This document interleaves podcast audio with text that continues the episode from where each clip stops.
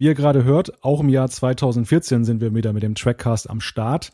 Jetzt gehen wir auf der Zeitachse aber erstmal ein paar Jahre zurück. Im Jahre 1988 ereignete sich in den Paramount Studios ein spektakulärer Einbruch. Wir sprechen in diesem Trackcast nachher noch darüber, was genau sich in den Kulissen der Next Generation ereignet hat. Doch vorweg eine Frage an Jan. Wenn du den Kulissen von TNG mal einen Besuch abstatten könntest, welcher Teil würde dich denn besonders interessieren? Ach, so ein schönes Modell von der Enterprise D, das hätte man natürlich schon immer gerne zu Hause stehen. Ich habe nur leider nicht so fürchterlich viel Platz, um das hier irgendwo hinzustellen. Hm. Vielleicht dann doch eher irgendwie ein äh, Phaser Typ 2 oder so.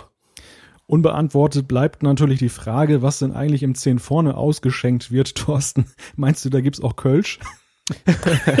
äh, ich bin mir sicher, dass es da ein lecker Kölsch zu trinken gibt und ich glaube, Geinen hat in ihrem Giftschrank auch noch das ein oder andere stehen, denn 10 vorne wäre natürlich mein Place to be, den ich als erstes ansteuern würde. und die Aussicht ist ja nun phänomenal, selbst bei Kulissen. Ja, mein Ziel wäre natürlich die Brücke, wobei ich auch das Büro des Captains sehr charmant finde. Hier im Trackcast brauchen wir aber keine Kulissen, um das entscheidende Wort zu sagen. Es lautet Energie.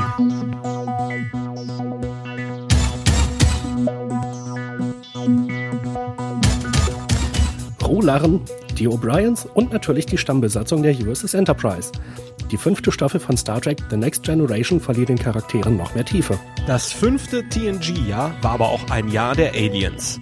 Klingonen, Romulaner, Vulkanier, die Borg und viele andere sorgten für spannende Abenteuer am Rande des Föderationsraums. Und nun gibt es diesen Hochgenuss endlich auch hochauflösend. Die fünfte Staffelbox von TNG soll in diesem Trackcast unser Thema sein. Wir haben uns für euch die neuen Blu-rays intensiv angesehen. Und dazu begrüße ich wie gewohnt meine beiden Mitstreiter. Sie sind für den Trackcast wie der Klingone als Geburtshelfer auf der Enterprise. Ihre Dehnung beträgt 10 cm. Sie können jetzt gebären. Herzlich willkommen, Jan-Patrick Schlame. Hallo einerseits. Und Thorsten Kroke. Einen wunderschönen guten Abend. Und ich begrüße natürlich auch wieder Malte Kirchner, denn der ist für den Trackcast das, was ein guter Scotch für Scotty ist. ich dachte schon, du spielst auf die Szene an, wo Scotty mit dem Kopf da gegen irgendein Metallteil läuft und umkippt. er kennt Nein, die Enterprise wie seine Westentasche.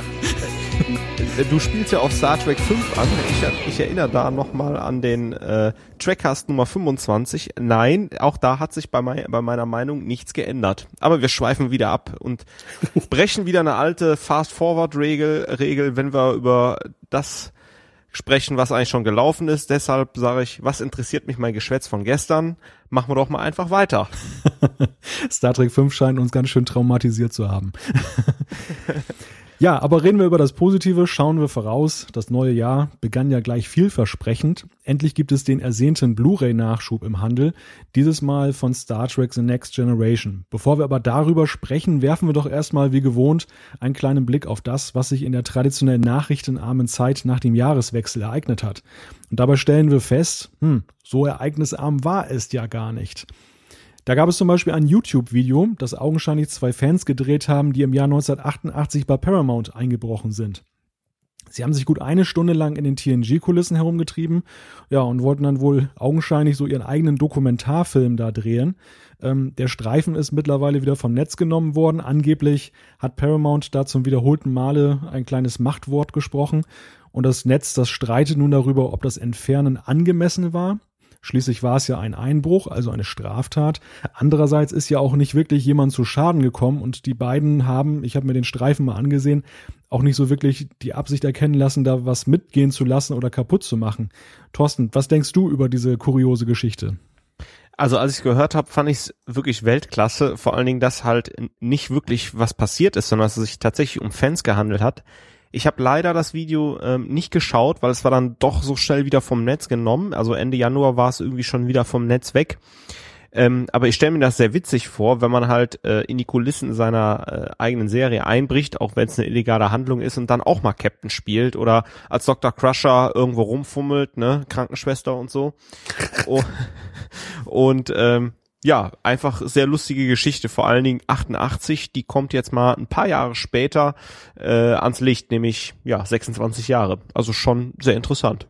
Ja, Jan, augenscheinlich gibt es ja Fans, die gerne mal durch die Kulissen laufen würden.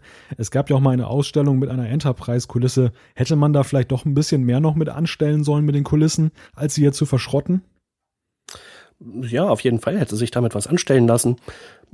Andererseits den Krempel jetzt irgendwie durch die Gegend karren und irgendwo aufbauen, das kostet natürlich auch alles ein bisschen Geld. Insofern weiß ich nicht, ob sich das so richtig rechnet ja, und ob, äh, ob sich das wirtschaftlich trägt. Äh, tja, andererseits äh, ist das ja auch nicht alles verschrottet worden, sondern äh, vieles wurde ja dann auch äh, in Auktionen irgendwie verkauft äh, und erfreut die Sammler, die es auf der ganzen Welt gibt. Wobei mir dann vorhin oder eben auch einfiel, dass ich deine Eingangsfrage leicht falsch verstanden hatte. Ähm, ja, so Sets, wo man sich gerne rumtreiben würde. Äh, natürlich auf jeden Fall die Brücke der Enterprise. Also wenn ich schon bei Paramount eingebrochen wäre, dann hätte ich mich definitiv mal in den Sessel des Captains gesetzt. Und insofern auch etwas schade, dass das Video verschwunden ist. Ich habe es nämlich auch nicht gesehen. Ich habe die Meldung einen Tag zu spät mitbekommen, da war es schon wieder weg. Äh, vielleicht lädt es ja nochmal irgendwann jemand hoch. Wobei andererseits, ich vermute, wenn das einmal gelöscht ist, dann wird YouTube das nächstes Mal gleich wieder löschen. Aber es soll ja auch noch andere äh, Videoplattformen geben. Darf ich eigentlich kurz ein bisschen Eigenwerbung machen? Ja, nur zu. Ich würde nämlich gerne nochmal den Trackcast 004 bewerben. Da geht es nämlich um die ähm, Requisiten, Track Props genannt und um die Kostüme. Äh, wir hatten den Christian Hinze dazu Gast und das eine sehr, wie ich finde, interessante Sendung zu der ganzen Thematik, was halt mit diesen ganzen Requisiten und Track Props und Kostümen so passiert. Also hört's euch nochmal an, wenn ihr den Trackcast Nummer 4 noch nicht kennt. Äh, Eigenwerbung Ende. Woher weißt du immer die Nummern von den Trackcast? Ich weiß, dass wir den gemacht haben, aber nicht, dass das der vierte war. Also ich könnte jetzt zwei mögliche Antworten bieten. Zuerst die eine, ähm, dank phänomenaler Gedächtnisleistung und Verknüpfung der Trackcast-Themen mit Sachen in meiner Wohnung kann ich mir das sehr gut merken. Auf der anderen Seite habe ich mir einfach eine Liste hier zurecht gemacht. Außerdem sind ja alle Trackcasts schön aufgelistet, abrufbar auf unserer Seite trackcast.de ersichtlich. Also von daher, da luge ich mal ab und zu mal rein. Ah, okay, sollte ich vielleicht auch mal machen. Also was ich bei dem Video ähm, interessant fand, war, wie plastikhaft die Kulissen dann doch in einem anderen Licht aussehen. Also diese Fans, die sind da ja eingebrochen, haben ja augenscheinlich irgendwie den Sicherungskasten auch gefunden, wie man so ein paar Lampen einschalten konnte, auch von den Requisiten. Aber äh, so mit diesem, ich weiß nicht, was für ein Camcorder das war, 1988, auf jeden Fall war es noch ziemlich schlechte Technik. Und äh, es sah wirklich total nach Plastik aus, die ganze Enterprise. Also ist schon sehr lustig gewesen. Mhm. Zu dem Aspekt noch mit dem Rausnehmen aus dem Netz. Also ich persönlich finde es so ein bisschen, ja, so, so wie die Haltung eines schlechten Verlierers, dass Paramount da äh, das jetzt immer entfernt, weil gerade mit dem Abstand und, und eben auch mit der klar erkennbaren Absicht, dass da nicht zerstört wurde oder werden sollte, ist es ja doch eher relativ amüsant und ja gerade zum TNG-Jubiläum passt es natürlich perfekt. Insofern finde ich es ein bisschen schade, dass man das jetzt vielen Fans vorenthalten hat, das Video. So ein bisschen unsportlich würde ich das Ganze nennen. Ja, durchaus. Ich finde es halt auch schade. Vielleicht taucht es ja irgendwann mal wieder auf und mit noch mehr Glück wird es dann nicht innerhalb von einem Tag wieder runtergenommen. Ja, weiter zum nächsten Thema. In diesem Monat, im Februar, steht die Destination in Frankfurt an. So viel steht jetzt schon fest. Es wird ein Mega-Event. Jan, bist du überrascht über dieses riesige Aufgebot, was da jetzt sich mittlerweile herauskristallisiert hat? Letzten Endes ja. Es war ja schon absehbar. Die Destination, die erste Ausgabe war ja letztes Jahr, wenn ich mich nicht täusche, in London. Äh, das war, da hatten sie alle fünf Captains von allen fünf Serien versammelt. Äh, insofern war schon absehbar, dass sie jetzt bei der zweiten Ausgabe naja, nicht unbedingt ganz kleine Brötchen backen würden. Äh, bei den Captains fehlen auch, meine ich, dieses Mal einige. Aber immerhin, William Shatner als Headliner ist natürlich trotzdem sehr faszinierend. Äh, ansonsten, TNG ist bis auf Patrick Stewart, glaube ich, fast komplett versammelt. Äh, sehr viele Enterprise-Leute und auch aus den anderen Serien halt äh, viele Schauspieler. Äh, schon echt groß, faszinierend. Und ähm, ich hätte ja fast Lust hinzufahren, aber das Problem mit den Conventions ist, finde ich, äh, naja, die äh, Anreise und die Übernachtung, äh, das ist dann einfach alles zusammen einfach ein sehr teurer Spaß. Aber äh, diejenigen, die hinfahren, die beneide ich dann trotzdem. Ich hätte ja mal eine ganz unkonventionelle Idee in dem Zusammenhang. Ähm, was wäre eigentlich, wenn man für diejenigen, die jetzt nicht vor Ort sein können, zumindest die Möglichkeit bieten würde, Livestreams sich über das Internet anzugucken? Also jetzt nicht für Low, sondern die müssen ja auch auf ihre Kosten kommen mit der Technik und den Stars, aber dass man möglicherweise für einen ja, einen bestimmten Preis X, äh, über den kann man ja noch streiten, wie hoch an, angemessen wäre, das aber dann live streamt und dann können die Leute in einem geschützten Bereich sich das angucken. Das würde ja auch so ein bisschen noch zur Refinanzierung dieser Convention beitragen, oder? Würde ich auf jeden Fall eine sehr geile Idee finden. Ähm, dann kann man sich da halt auch irgendwie die Rosinen rauspicken. Äh, oder halt, wenn man jetzt wirklich viel Zeit hat, äh, einfach das volle Programm gucken. Äh, beispielsweise ist ja traditionell gegen Ende des Jahres immer der Chaos Communication Congress und äh, auch da bin ich nicht hingefahren, habe mir aber nachträglich einige von den Beiträgen angeguckt äh, und einige Sachen auch im Livestream. Äh, in dem Fall halt auch komplett kostenlos. Das stellt der CCC ja alles zur Verfügung, dankenswerterweise. Ähm, ja, wäre natürlich bei so einer Star Trek-Veranstaltung auch sehr sinnvoll und da würde ich auch Geld für ausgeben. Die Frage ist halt, wie viel. Thorsten, als Betrachter könnte man ja den Eindruck gewinnen, dass Star Trek jetzt wieder ganz groß im Kommen ist. Ähm, täuscht der Eindruck oder ist da möglicherweise doch jetzt zum TNG-Jubiläum irgendwas losgestoßen worden? Ganz ehrlich glaube ich, dass der Eindruck täuscht. Mm, zwar haben wir jetzt mit den Blu-ray-Veröffentlichungen so nochmal so ein bisschen, ähm, schwelgen so ein bisschen in Erinnerungen und äh, kriegen unsere geliebte Star Trek-Serie richtig auf Hochglanz poliert nochmal geliefert. Aber ich glaube, man hat halt wirklich nochmal mm, den Versuch unternommen, letztes Jahr mit der äh, Destination, die ja, glaube ich, in London war, die ist ja jetzt auch in Deutschland nochmal äh, das geballte Geschütz der Hauptschauspieler aufzufahren. Weil ähm, zum einen die halt noch verfügbar sind, zum anderen der ein oder andere noch gesundheitlich dazu in der Lage ist. Wir dürfen ja nicht vergessen, Shatner und wie sie alle heißen, sind ja auch nicht mehr die jüngsten. Und das nutzt man jetzt vielleicht zum Geburtstag, weiß ich nicht, aber jetzt ist einfach nochmal die Chance, das zu machen. Aber letzten Endes ist, glaube ich, schon eine Beobachtung, die man macht, dass halt Star Trek so ein bisschen abebbt. Ähm, auch wenn J.J. Abrahams natürlich nochmal zwei sehr erfolgreiche Filme produziert hat, aber ja, ist so ein bisschen der Nostalgie-Gedanke, ähm, glaube ich, noch da. Also das ist meine ja. persönliche Meinung.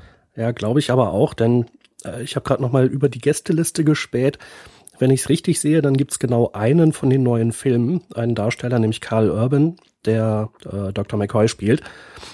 Äh, ansonsten sind es halt alles Leute aus, naja, den alten Serien von äh, Classic bis Enterprise. Und die Serien laufen halt nicht mehr. Insofern, äh, ja, wenn es da nichts Neues gibt, dann ist das jetzt noch mal so eine ein, äh, ich weiß nicht, unerwartetes Aufblühen, was wir im Moment haben. Aber ich vermute und befürchte, dass es dann in nächster Zeit, wenn die Blu-rays alle draußen sind, auch wieder etwas ruhiger werden wird um Star Trek. Hm, ja, zu hoffen bleibt dann nur, äh, dass halt die Convention-Landschaft doch möglichst lebendig bleibt. Gehen wir zu unserem letzten Thema in den News. Wieder etwas zum Schmunzeln. In den USA hat ein Ratsherr sein Mandat mit einem besonderen Kündigungsschreiben zurückgegeben. Es war nämlich auf Klingonisch verfasst. Thorsten, hat da etwa jemand zu viel Trackcast mit Lieven gehört? Absolut. Also ich glaube, der Trackcast mit Lieven war super. Und äh, das war der Trackcast Nummer 23. und äh, ja, absolut witzig äh, die Geschichte. Mich würde mal interessieren, ob ähm, ja, wenn man irgendwie die Zeichen dann noch übersetzt, ich glaube, der Lieven, der könnte das so runterlesen und ah, das finde ich schon irgendwie äußerst charmant. Nur, also wenn ich es halt nicht weiß, würde ich mir auch ein bisschen veräppelt vorkommen, weil da so ein Gekrakel ankommt. Ne? Jan, der Bürgermeister fand es ja wohl nicht so komisch. Ähm, wie, wie geht dir das? Darf man solche Star Trek-Scherze so im echten Leben machen? Ja, klar, genauso wie halt anderen Scherze. Äh, warum nicht? Und äh, wenn ich es richtig gelesen habe, dann hat der Bürgermeister ja dann die Kündigung am Ende oder der Ratsherr da, äh, die Kündigung wurde am Ende angenommen äh, und der Ratsherr wurde dann verabschiedet mit Leben Sie lang und in Frieden. Insofern ist ja dann doch noch mal alles gut gegangen. Wobei passt ja nicht so ganz, ne? Ich habe ja eher dann Kaplar erwartet. Ja, eigentlich schon, das stimmt. Aber nah genug dran. Hier kommt übrigens gerade ganz aktuell eine Eilmeldung noch herein. Äh, heute am Tag der Aufzeichnung gibt es ein kleines Jubiläum. Und zwar heute vor neun Jahren, am 2. Februar 2005, hat UPN bekannt gegeben, dass Star Trek Enterprise nach vier Staffeln äh, abgesetzt wird. Ja, das war jetzt zu der Zeit nicht wirklich überraschend. Feiern wir jetzt diesen Todestag? ja, gute Frage. Also, so schlecht fand ich die Serie nun wirklich nicht, auch wenn die finalen Staffeln mir nicht so gut gefallen haben wie die ersten Staffeln. Gefeiert habe ich damals nicht, war schon schade. Das war jetzt eigentlich so ein Stichwort, wo ich jetzt Thorsten aus der Reserve locken wollte, dass er jetzt die Nummern von den Trackcasts aufzählt, wo wir über Enterprise gesprochen haben. Sehr gerne, das ist die Nummer 16 Und die Nummer 21, so jetzt mal gut mit der ganzen Eigenwerbung. Ne? genau.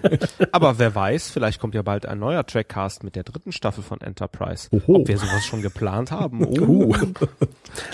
Ja, wenn die Blu-rays dann irgendwann dieses Jahr rauskommen, da können wir ja schon mal einen, einen Bogen zum Thema schlagen. Äh, die Veröffentlichung von TNG von der fünften Staffel war ja relativ spät verglichen mit den USA.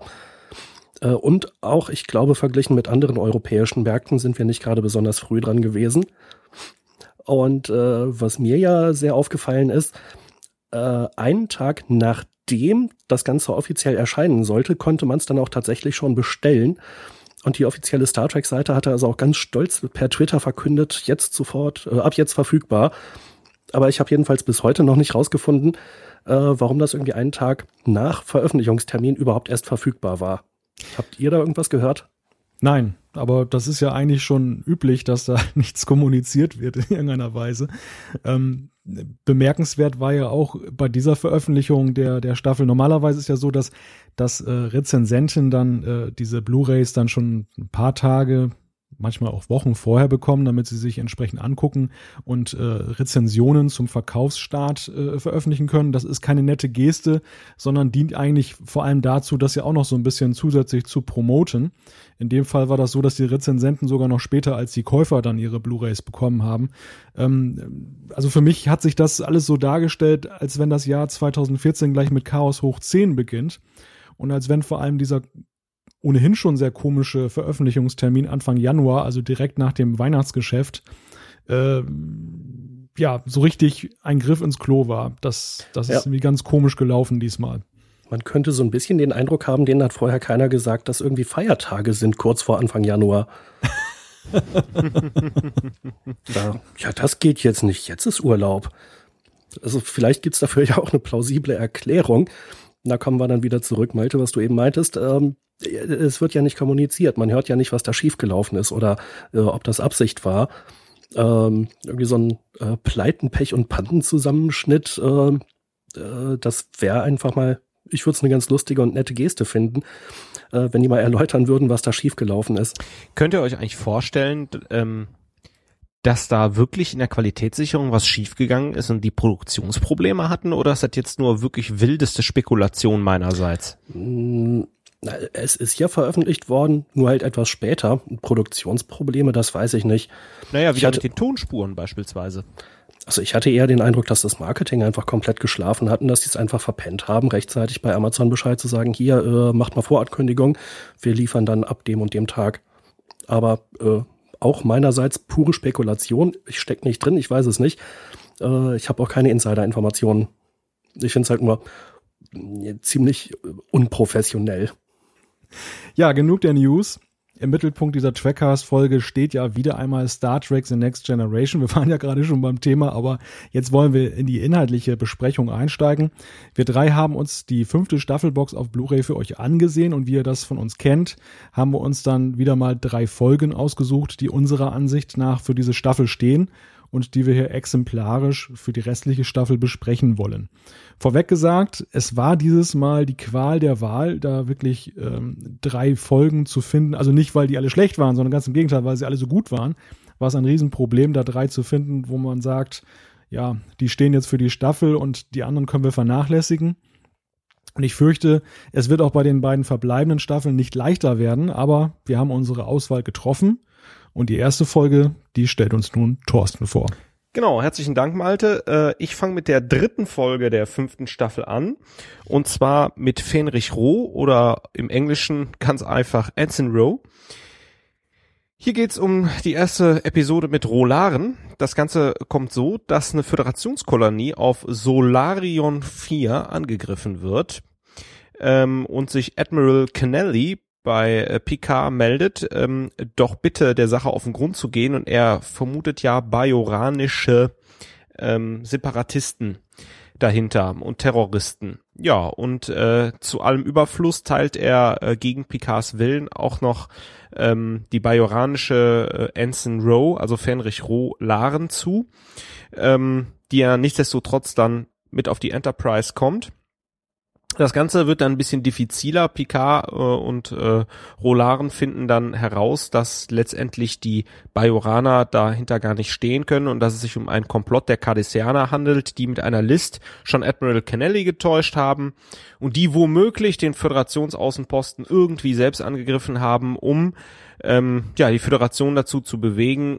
die ähm, bajoranischen Separatisten und Terroristen letztlich auszuliefern. Picard erkennt das Ganze aber, ähm, wendet eine List an und ähm, stellt auch Admiral Kennelly zur Rede und löst das Ganze auf. Ähm, entgegen einer anderen Erwartung bleibt Fenrich Roh allerdings an Bord der Enterprise. Gut. Ähm, ich hoffe, ich habe es irgendwie nicht zu sehr durcheinander gemacht und noch halbwegs gut umrissen für die, die die Folge nicht gesehen haben. Ähm, ich stelle doch mal direkt die erste Frage. Malte, Fenrich Rohlaren, Bajoranerin, was kannst du zu ihr sagen? Wie findest du den Charakter? Wie finde ich Rolaren? Gute Frage. Ähm, sie ist ja die erste Bajoranerin, mit der wir jetzt so richtig zu tun haben in TNG. Sie steht ja quasi für diese ganze Spezies, die dann ja in Deep Space Nine dann ja auch, äh, der ja auch eine ganze Serie gewidmet wurde.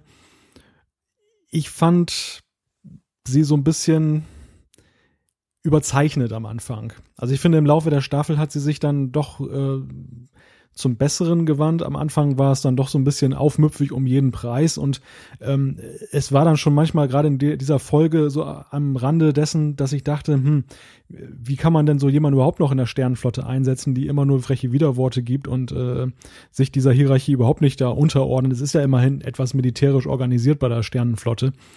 Und ähm, lustig fand ich auch, dass sie bekannt ist wie ein bunter Hund. Da habe ich mich dann auch gefragt, ist das eigentlich plausibel? Also die Sternflotte ist ja nun nicht so ein kleiner Dorfclub mit 50 Leuten, sondern äh, schon eine etwas größere Organisation mit vielen Schiffen und weit verbreitet.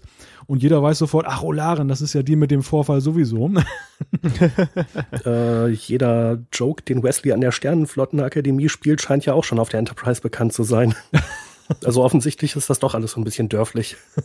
Die Subraumkommunikation scheint gut ausgebaut zu sein. Ja. ja, also man hat ja versucht, mit Rolaren so ein bisschen äh, Pep reinzubringen in die Serie. Es war ja den Autoren und Produzenten so ein bisschen zu harmonisch geworden. Ähm, durch sie sollte ja so ein bisschen Spannung reingebracht werden. Lustigerweise finde ich, so im Verlauf der Staffel wird sie ja immer mehr harmonischer auch. Also das ist nicht der Effekt, dass sie da irgendjemand aufmischt, tritt ein, sondern umgekehrt, äh, sie wird immer zahmer und am Ende hat, ist man augenscheinlich ja auch zu der Überzeugung gekommen, das hat's nicht gebracht und dann hat man sie auch wieder rausgezogen aus der Serie, obwohl ich eigentlich ihren Charakter nicht jetzt nicht schlecht fand. Also ich kann jetzt nicht sagen, so wie bei Pulaski, die soll mal wieder abhauen, sondern ich fand sie eigentlich ganz charmant und eigentlich ein bisschen schade, dass man nicht mehr draus gemacht hat. Mhm. Ja, also das würde ich gleich unterstreichen. Ähm, am Anfang zu sehr auf Krawall gebürstet. Man hat ja versucht, das zu erklären, indem da halt irgendwann mal irgendwas schiefgegangen ist und äh, sie hat offensichtlich da jetzt keine großen Erwartungen mehr gehabt. Aber wenn man sie halt schon irgendwie aus dem Knast rausholt und mal eben auf die Enterprise schickt, um eine, Mission zu machen, äh, da hätte ich ja gedacht, dass sie dann vielleicht auch sagen würde, ja, Captain, ich bin auch sehr dankbar, dass ich gerade nicht im Knast sitzen muss, äh, anstatt da halt irgendwie so große Töne zu spucken. Aber äh, die weitere Entwicklung klingt ja dann wieder halbwegs plausibel, denn nachdem sie auf der Enterprise bleibt, hat sie ja was zu verlieren. Da hat, macht es ja dann Sinn, äh, dass sie sich etwas konformer verhält und äh, halt nicht irgendwie alle ausgrenzt. Könnte man böswillig sagen, dass man jetzt von dieser ersten Episode mal abgesehen ähm, einfach nur auch noch ein, ein bekanntes Gesicht für für Wesley auf der äh, Con äh, gesucht hat, dass man gesagt hat, gut, okay, jetzt nehmen wir mit Roland jemanden, der ja durchaus sympathisch rüberkommt, was sie ja trotz der Aufmüpfig, äh, Aufmüpfigkeit tut. Ähm, ja, ist das so ein bisschen Nachfolge für Wesley? Was meint ihr? Oh, wäre durchaus eine denkbare Theorie. Ähm, interessanterweise gab es in dieser Staffel einen, äh, ich glaube, Fähnrich oder Lieutenant, Lieutenant Felton müsste es gewesen sein, die war immerhin fünfmal auch da, hatte auf der Con gesessen, wenn Ro gerade nicht da war. Boah, Wahnsinn, ein Gedächtnis. Ich habe das ja extra nachgeguckt vorher. Ach so. ja, das war mir aufgefallen, dass es halt irgendwie diese eine Schauspielerin gab, die da mehrfach saß. Ähm, aber ich glaube, das waren dann auch die fünf Auftritte, die sie in dieser Staffel hatte und danach nicht mehr. Ähm, ja, die Idee ist ansonsten ja eigentlich immer ganz gut, dass man irgendwie Crewmitglieder hat, die man kennenlernt. Ähm, zumal wenn die dann halt irgendwann vielleicht in der Zukunft mal Verrat begehen oder äh, wenn die halt im Einsatz getötet werden, dann hat man da eine ganz andere Bindung, als wenn das halt irgendwie der Fähnrich der Woche ist. Und man hat ja auch ganz gute Erfahrungen schon bei TNG damit gemacht, so Nebencharaktere einzuführen, die jetzt nicht so die ganz große Rolle spielen. Also O'Brien, äh, Schwester Ogawa auf der Krankenstation. Mhm. Also äh, die jetzt ja nicht die ganz große Geige spielen und, und möglicherweise war das ein weiterer Versuch, da jetzt jemand einzuführen, vor allem jetzt in der Nachfolge von Wesley, nicht jetzt ein Wunderkind, äh, sondern auch ein relativ normales Besatzungsmitglied. Ja, also die, die Idee von Thorsten oder den, den, die, Theorie finde ich eigentlich auch ganz interessant. Das könnte ich mir auch durchaus vorstellen. Mhm. Ja, stimmt. Und äh, gerade als ich es das erste Mal gesehen habe, hat mir das halt auch sehr gut gefallen, dass eben diese Nebencharaktere stärker involviert werden. Äh, wie halt ja, O'Brien, Schwester Ogawa, äh, Fenrich Roh. Naja, Im Wesentlichen war es das dann, glaube ich, auch schon wieder. Das heißt, nee, Keiko gibt's natürlich noch und äh, Alexander. Na gut. Also ein paar mehr sind's dann doch. Äh, jetzt hat der Jan auch schon den möglichen Ausgang des Charakters, nämlich den Verrat angesprochen. Malte hat das ja auch gerade gesagt in die Rückkehr von Rolaren, dass er die letzte Folge vor der, vor dem großen finalen Zweiteiler von TNG spielt Rolaren ja nochmal eine Rolle und läuft zum Marquis über. Ist das ein schönes Ende für Sie? Naja, es ist natürlich, was ich eben meinte, äh, immer sehr cool, wenn man den Charakter vorher schon kennt und da jetzt nicht jemand überläuft, äh, wo es halt heißt, ja, äh, schade, Sie haben ja sieben Jahre unter meinem Kommando gedient, äh, aber wo man halt irgendwie diesen Charakter nie gesehen hat. Ähm, und es passt natürlich auch irgendwie zu Roh, dass sie, naja, aufmüpfig ist, dass sie ihre eigenen Entscheidungen trifft. Ähm, und dieses Vertrauensverhältnis, was sie zu Picard hat, das wird ja in der Folge dann später auch nochmal äh, sehr intensiv thematisiert. Äh, eben, dass sie insbesondere ihn persönlich verraten hat mit ihrem Überlaufen.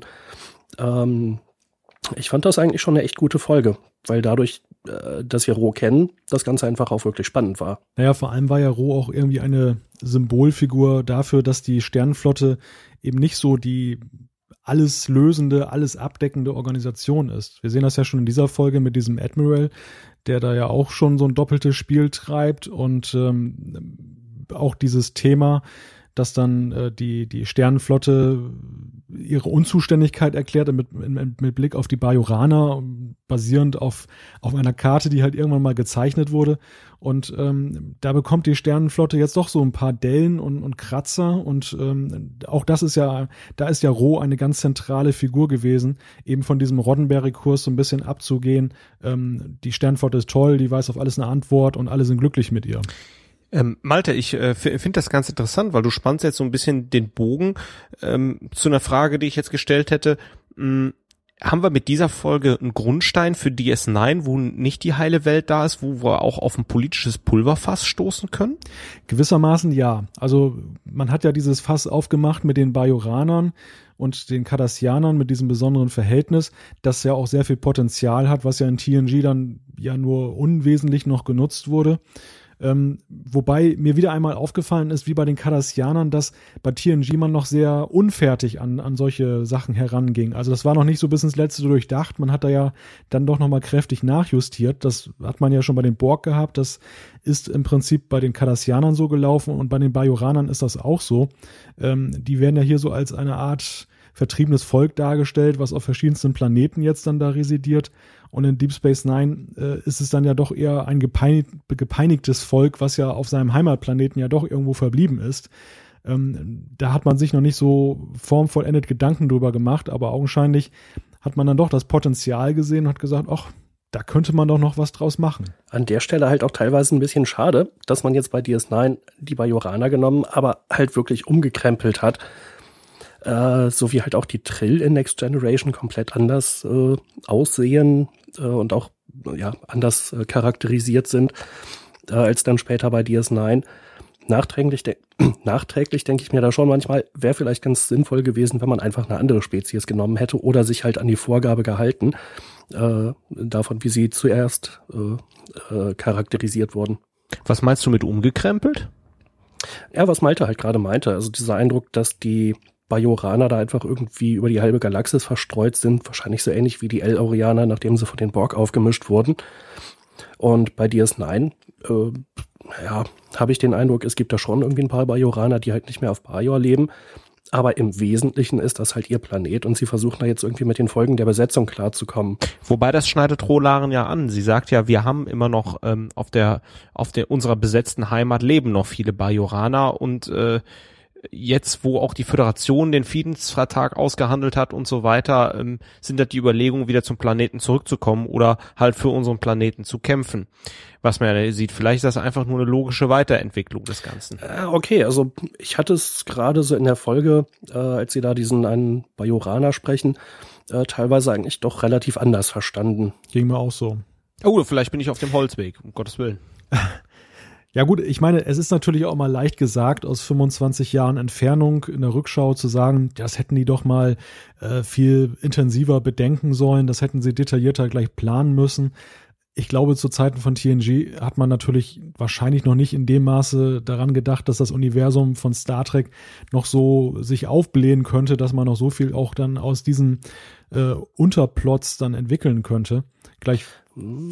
Ich bin mir nicht sicher. Also dieser Begriff der Bibel, ich meine, dass ich den auch im Zusammenhang mit Star Trek schon des Öfteren gehört habe. Ich wollte gerade den Ball zuspielen, Jan.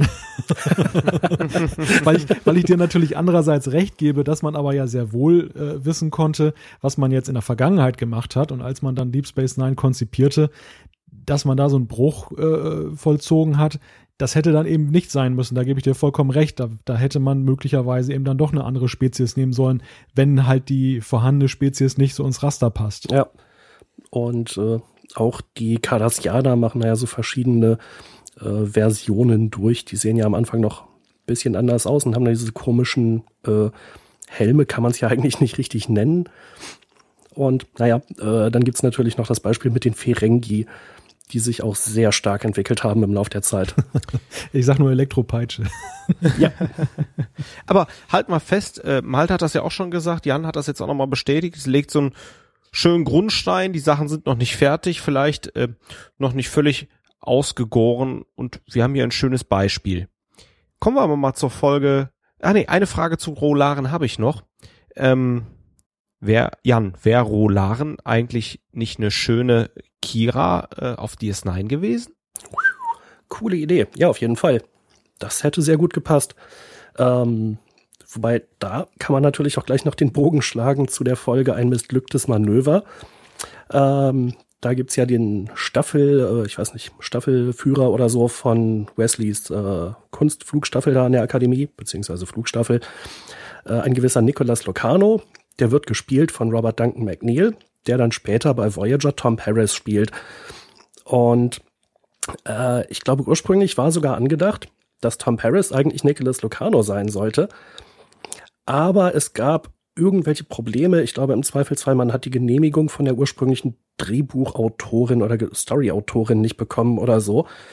Und deshalb hat man zwar denselben Schauspieler genommen, ihm aber einen anderen Namen gegeben. Immerhin aber auch. gut, das, das haben wir ja alles im Trackcast 24 zum, zur Voyager geklärt. Also das ist ja, das ist ja nichts Neues für uns. Das ist jetzt nur eine, äh, nur, nur, nur eine andere Antwort auf die Frage, auf die ich gestellt habe. Malte, kann, kannst du vielleicht aushelfen? Also Jans äh, Aussagen zu Tom Paris passen insofern ganz gut, weil bei Kira ist, äh, habe ich auch viele Parallelen festgestellt zu Rolaren. Also im Grunde genommen äh, ist es möglicherweise ein ähnliches Problem gewesen oder zumindest eine ähnliche Ausgangslage.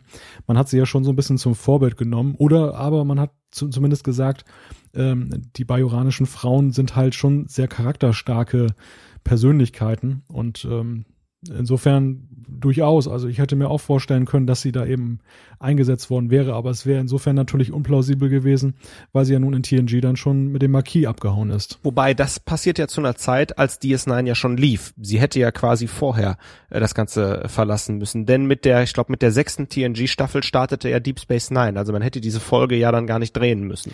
Vielleicht war es auch einfach so, dass die Autoren gesagt haben, es wäre vielleicht ein bisschen zu viel des Guten von TNG, wenn jetzt neben O'Brien dann auch noch Rolaren da aufgetaucht wäre. Ähm, man, man wollte ja sicherlich auch, dass Deep Space Nine eine eigene Identität aufbaut. Das gelingt natürlich schwer, wenn da die zweite Garde von TNG dann komplett aufläuft.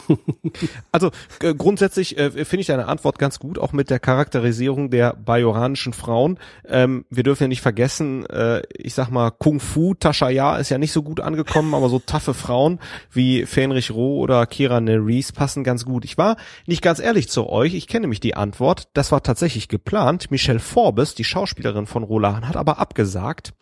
Mit der Begründung, sie wolle nicht so früh in ihrer Schauspielkarriere auf eine feste Rolle, also auf einen Hauptcharakter in einer Serie festgelegt worden. Und da sie schon bei TNG gespielt hat, wollte sie nicht in der neuen Serie ihre Rolle einfach weiterspielen. Also das war tatsächlich, man hat tatsächlich mal angefragt. Ja, vielen Dank, Thorsten, dass du uns so schön in die Sackgasse hast laufen lassen. so bin ich zu euch. Jetzt werden natürlich diverse Hörer dann wahrscheinlich gleich uns wieder sagen, dass wir ja gefälligst mal uns besser informieren sollen. nein, nein, nein, nein. Also das wollte ich jetzt nicht provozieren. Ich wollte halt einfach nur, ich habe mir selbst die Frage gestellt und äh, hatte halt auch ganz andere Gedanken, wollte halt einfach wissen, wie ihr so darüber denkt und dann habe ich dann doch mal nachgeschlagen und dachte ich so, oh, habe ja auch völlig in die Sackgasse gedacht. Also von daher. Ja, aber das ist auf jeden Fall faszinierend. Ich glaube, das hätte schon echt gut gepasst. Und äh, ja, wie wir eben auch schon sagten, Kira ist ja roh relativ ähnlich. Insofern, wenn das jetzt einfach äh, roh gewesen wäre, ja, warum nicht? Fast ein bisschen schade, dass man das nicht gemacht hat. Aber auf der anderen Seite, ich kann natürlich Michelle Forbes da auch so ein bisschen verstehen, ähm, denn ich meine, wer weiß, was sie sonst heute machen würde. Äh, wahrscheinlich irgendwelche, hm, ich sag mal vorsichtig, zweitklassigen Science-Fiction äh, oder auch vielleicht wirklich Realität-Shows äh, moderieren oder so. Ich stelle mir gerade vor, wie der DS9-Cast ausgesehen hätte, wenn man jetzt wirklich nur auf äh, Nebendarsteller aus TNG gesetzt hätte. Also Geinen statt Quark. Alexander, der Sohn von Worf, als Sicherheitschef.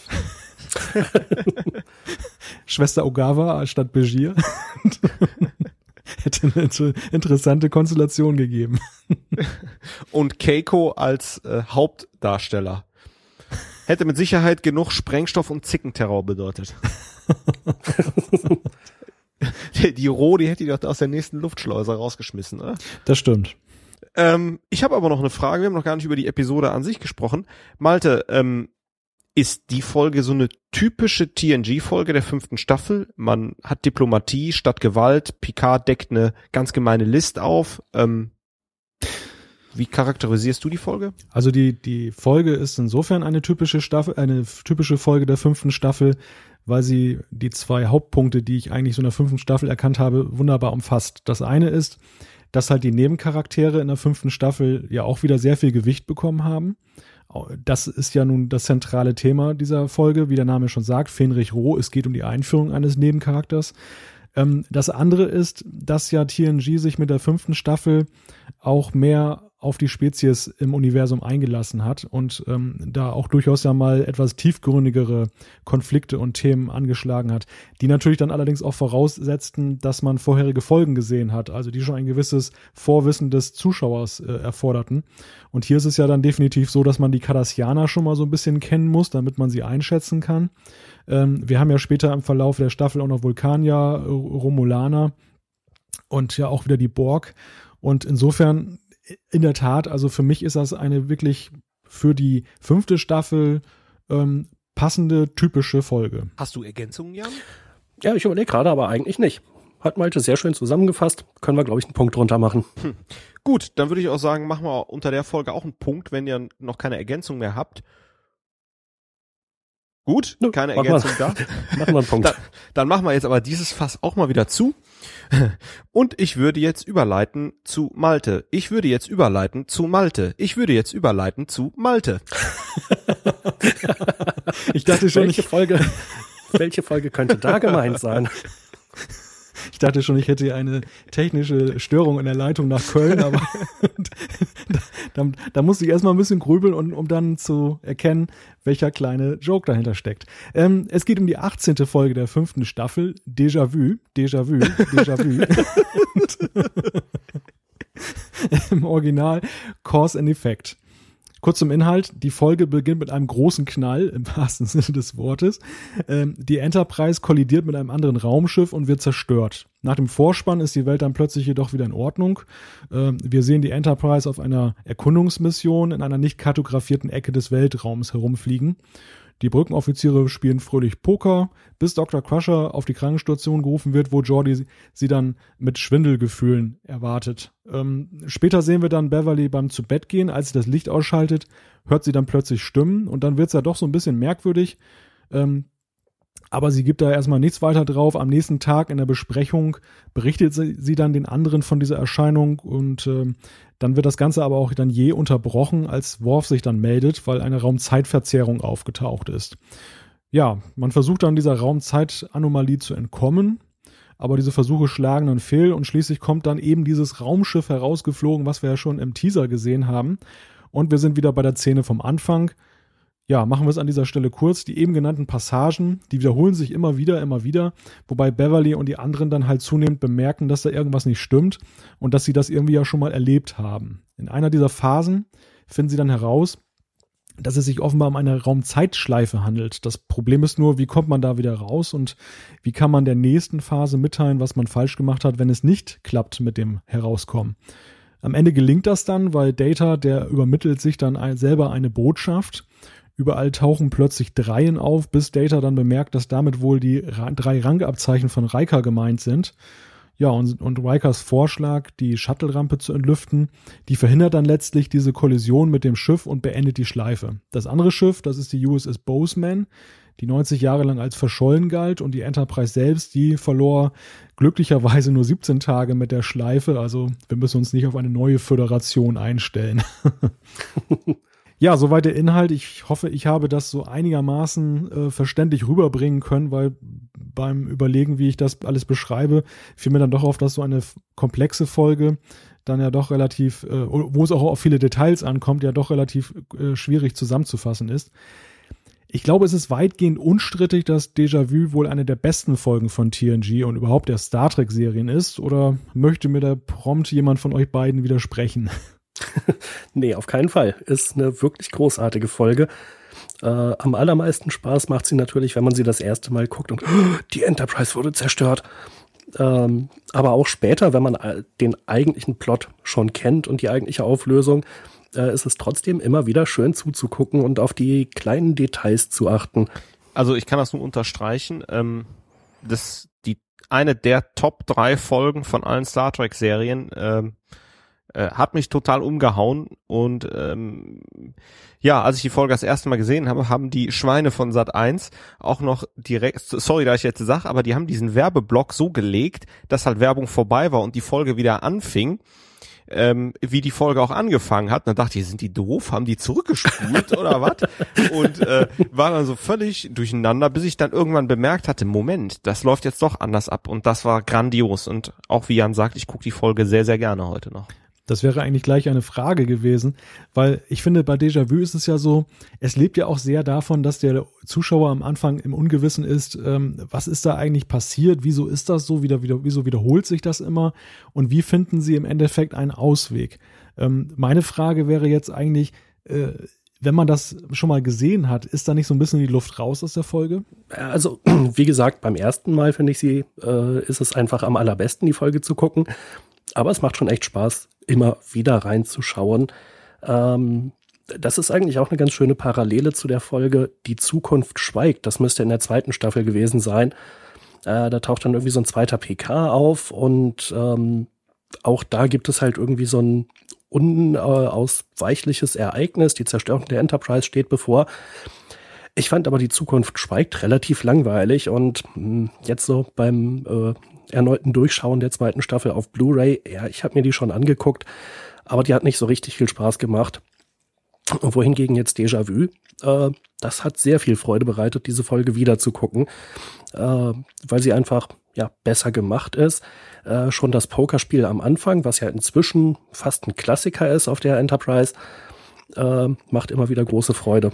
Ähm, ich glaube, das ist nicht so schlimm ähm, weil, wie Jan ja schon eingangs sagte, die Details der Folge sind faszinierend und man sieht die Folge ja immer aus einem anderen Winkel, aus einer anderen Perspektive.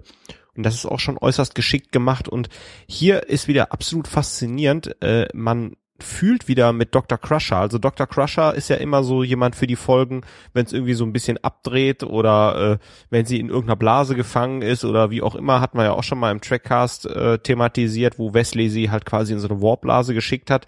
Jetzt fühlt man mit Dr. Crusher, geht mit ihr auch noch zu Bett, also ne, beobachtet sie dabei und ähm, denkt immer, irgendwas stimmt hier nicht und äh, man kann sich super mit ihr identifizieren. Und bei dem Pokerspiel ist das dann noch wirklich toll, wenn die die Karten vorhersagen. Ja, oder natürlich dann die Frage, wenn man in so einer Zeitschleife festhängt und man hat so eine Ahnung, sowas, naja, ein Déjà-vu, äh, kann man dann irgendwie äh, was anderes machen oder kann man es anders machen? Und es gibt diese wunderbare Szene, äh, wo Dr. Crusher also schon relativ genau eine Ahnung hat, und sie stellt dann irgendwie ihr Glas extra nicht äh, auf das Nachtpult, sondern auf den Schreibtisch oder so. Und äh, als dann da irgendwie diese Stimmen kommen und sie das Licht anmacht, da schmeißt sie auch das Glas nicht um. Aber im Rausgehen fällt es dann halt trotzdem runter, weil sie da irgendwie mit ihrem äh, Mantel drüber streicht ja, oder so. Weltklasse. Hm? Absolut großartig. Und das sind dann so Kleinigkeiten, die man vielleicht beim ersten Angucken nicht so genau mitbekommt oder dann eher schnell wieder vergisst, äh, die sich aber einfach lohnen, wenn man dann die Folge nochmal guckt. Und ähm, dann natürlich auch das Miträtseln gegen Ende der Folge. Was hat es mit diesen Dreien auf sich? Äh, Data hat ja offensichtlich unterbewusst das Kartenspiel äh, gemischt, äh, so dass erstmal jeder Spieler eine drei bekommt und anschließend noch ein Drilling von irgendwelchen Karten. Und drei, drei, drei, wieso drei? Dass er sich damit selbst darauf hinweisen wollte, am Ende, dass äh, die drei Pins von Riker gemeint sind. Da wäre ich auch im Leben nicht drauf gekommen, aber aus seiner Perspektive macht es halt Sinn, weil er offensichtlich gerade Riker anguckt in dem Moment, äh, als sie das andere Schiff mit dem Traktorstrahl ablenken. Aber es funktioniert nicht, es ist, äh, reicht noch nicht. Hm, okay, dann äh, wird es wohl Rikers Plan sein, den wir jetzt ausprobieren sollten. Viel interessanter finde ich ja, man erlebt ja mehrfach die Zeitschleifen mit denen. Manchmal kommen sie ja weiter, manchmal kommen sie ja weniger weit. Also mh, hm, beim letzten Durchgang ist es ja so, da sind sie ja noch nicht so weit gekommen, dass sie überlegen, sie senden sich eine Nachricht oder ähnliches. Das haben sie in der Schleife zuvor gemacht. Also äh, das ist auch mal faszinierend zu sehen, wie die äh, Crew agiert. Und dass sie oftmals immer dieselben Entscheidungen ähm, trifft, wie zum Beispiel Picard. Ja, genau. Und dann natürlich auch äh, dieses Hinterfragen, wo ich natürlich als äh, Zuschauer mitmache. Ähm, sollten wir den Kurs umkehren, Captain? Hm, nein, vielleicht ist genau das das Problem oder vielleicht ist genau das die Ursache, die uns in dieses Problem stürzt. Hm, wir sollten einfach genauso weitermachen, wie wir sonst auch weitermachen würden. Ja, okay, da hat er recht, aber vielleicht sollten sie ja trotzdem einfach umkehren oder anhalten oder, ähm, äh, oder eine Boje aussenden. Aber andererseits, wenn sie in einer Zeitschleife stecken, dann haben sie das ja wahrscheinlich alles schon hunderttausend Mal gemacht. Vielleicht sollten sie also einfach doch weiterfliegen, als wenn alles ganz normal wäre. Kann man wunderbar mit überlegen, wie würde ich mich verhalten in der Situation. Wobei das ja auch sehr viel für, für sehr viel Diskussionsstoff sorgt. Ich glaube, du warst es ja, der in dem DSI-Review geschrieben hat, warum hat man nicht einfach einen Zufallsgenerator eingeschaltet und einen neuen Kurs gesetzt? Das wäre ja auch ein möglicher Ausweg gewesen. hm, ähm, ja, klar. Aber äh, ja, gehen, gehen wir vielleicht kurz auf diese, diese Fragen ein. Also das ist ja eine mögliche Frage, mit der man sich beschäftigt. Wir wissen ja, Raumzeitanomalien, die haben ja manchmal nicht so viel mit Logik am Hut. Ähm, man fragt sich natürlich hinterher unweigerlich auch, auch äh, wie konnte denn die Boseman oder was hat die Boseman eigentlich 89 Jahre lang gemacht, wenn die Enterprise letzten Endes nur 17 Tage in dieser Schleife gefangen war? ja, zumal, wenn die Enterprise-Besatzung nach 17 Tagen irgendwie schon genau weiß, äh, Schwester Ogawa ist äh, Mr. LaForge bei Ihnen? Nein. Oh, äh, er kommt gerade rein. Und der Captain der Boseman sagt halt, ja, natürlich, es ist das Jahr 2200 irgendwas. Äh, der hat ja offensichtlich überhaupt nicht mitbekommen, dass da was nicht stimmt. Ja gut, so lässig wie er da in seinem Captainsstuhl sitzt.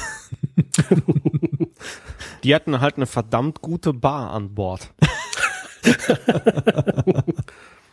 ähm, aber vielleicht der Versuch einer Erklärung, vielleicht sind die auf das Phänomen gestoßen und sind dann in die Zukunft katapultiert worden, haben auch ja wenig Zeit in der Zeitschleife einfach verbracht, weil sie immer dann mit der Enterprise kollidiert sind.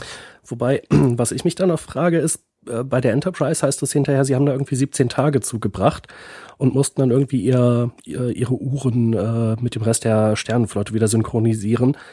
Aber wenn es eine Zeitschleife ist, dann hätten sie doch eigentlich gar keine Zeit verlieren können. Sie wurden ja gewissermaßen in der Zeit zurückversetzt. Das ist, ja. das ist auch ein Argument. Das ist wahr. Also das äh, ja, hat mich jetzt beim Angucken irgendwie doch gewundert. Ja, und es ist natürlich ja auch die Frage, warum hat sie keiner vermisst? Also eigentlich normalerweise hätten sie ja gleich irgendwie einen Funkspruch empfangen müssen ähm, oder Schiffe wären plötzlich aufgetaucht, die sie gesucht haben, weil wenn das Flaggschiff der Föderation mal 17 Tage spurlos verschwindet, dann würde ich mir im Sternflottenhauptquartier ja schon mal so meine Gedanken machen, was da los ist. Mhm, genau. Und die Systeme waren ja auch nicht gestört. Also Funk hätte man ja oder, oder Subraumkommunikation äh, hätte man ja alles mitbekommen können. Da würde ich gleich mal den nächsten Aspekt ins Feld äh, räumen, denn was natürlich ja auch zur Klärung beiträgt in dieser Folge, ist, sind ja diese Stimmen, die Beverly in ihrem Quartier hört.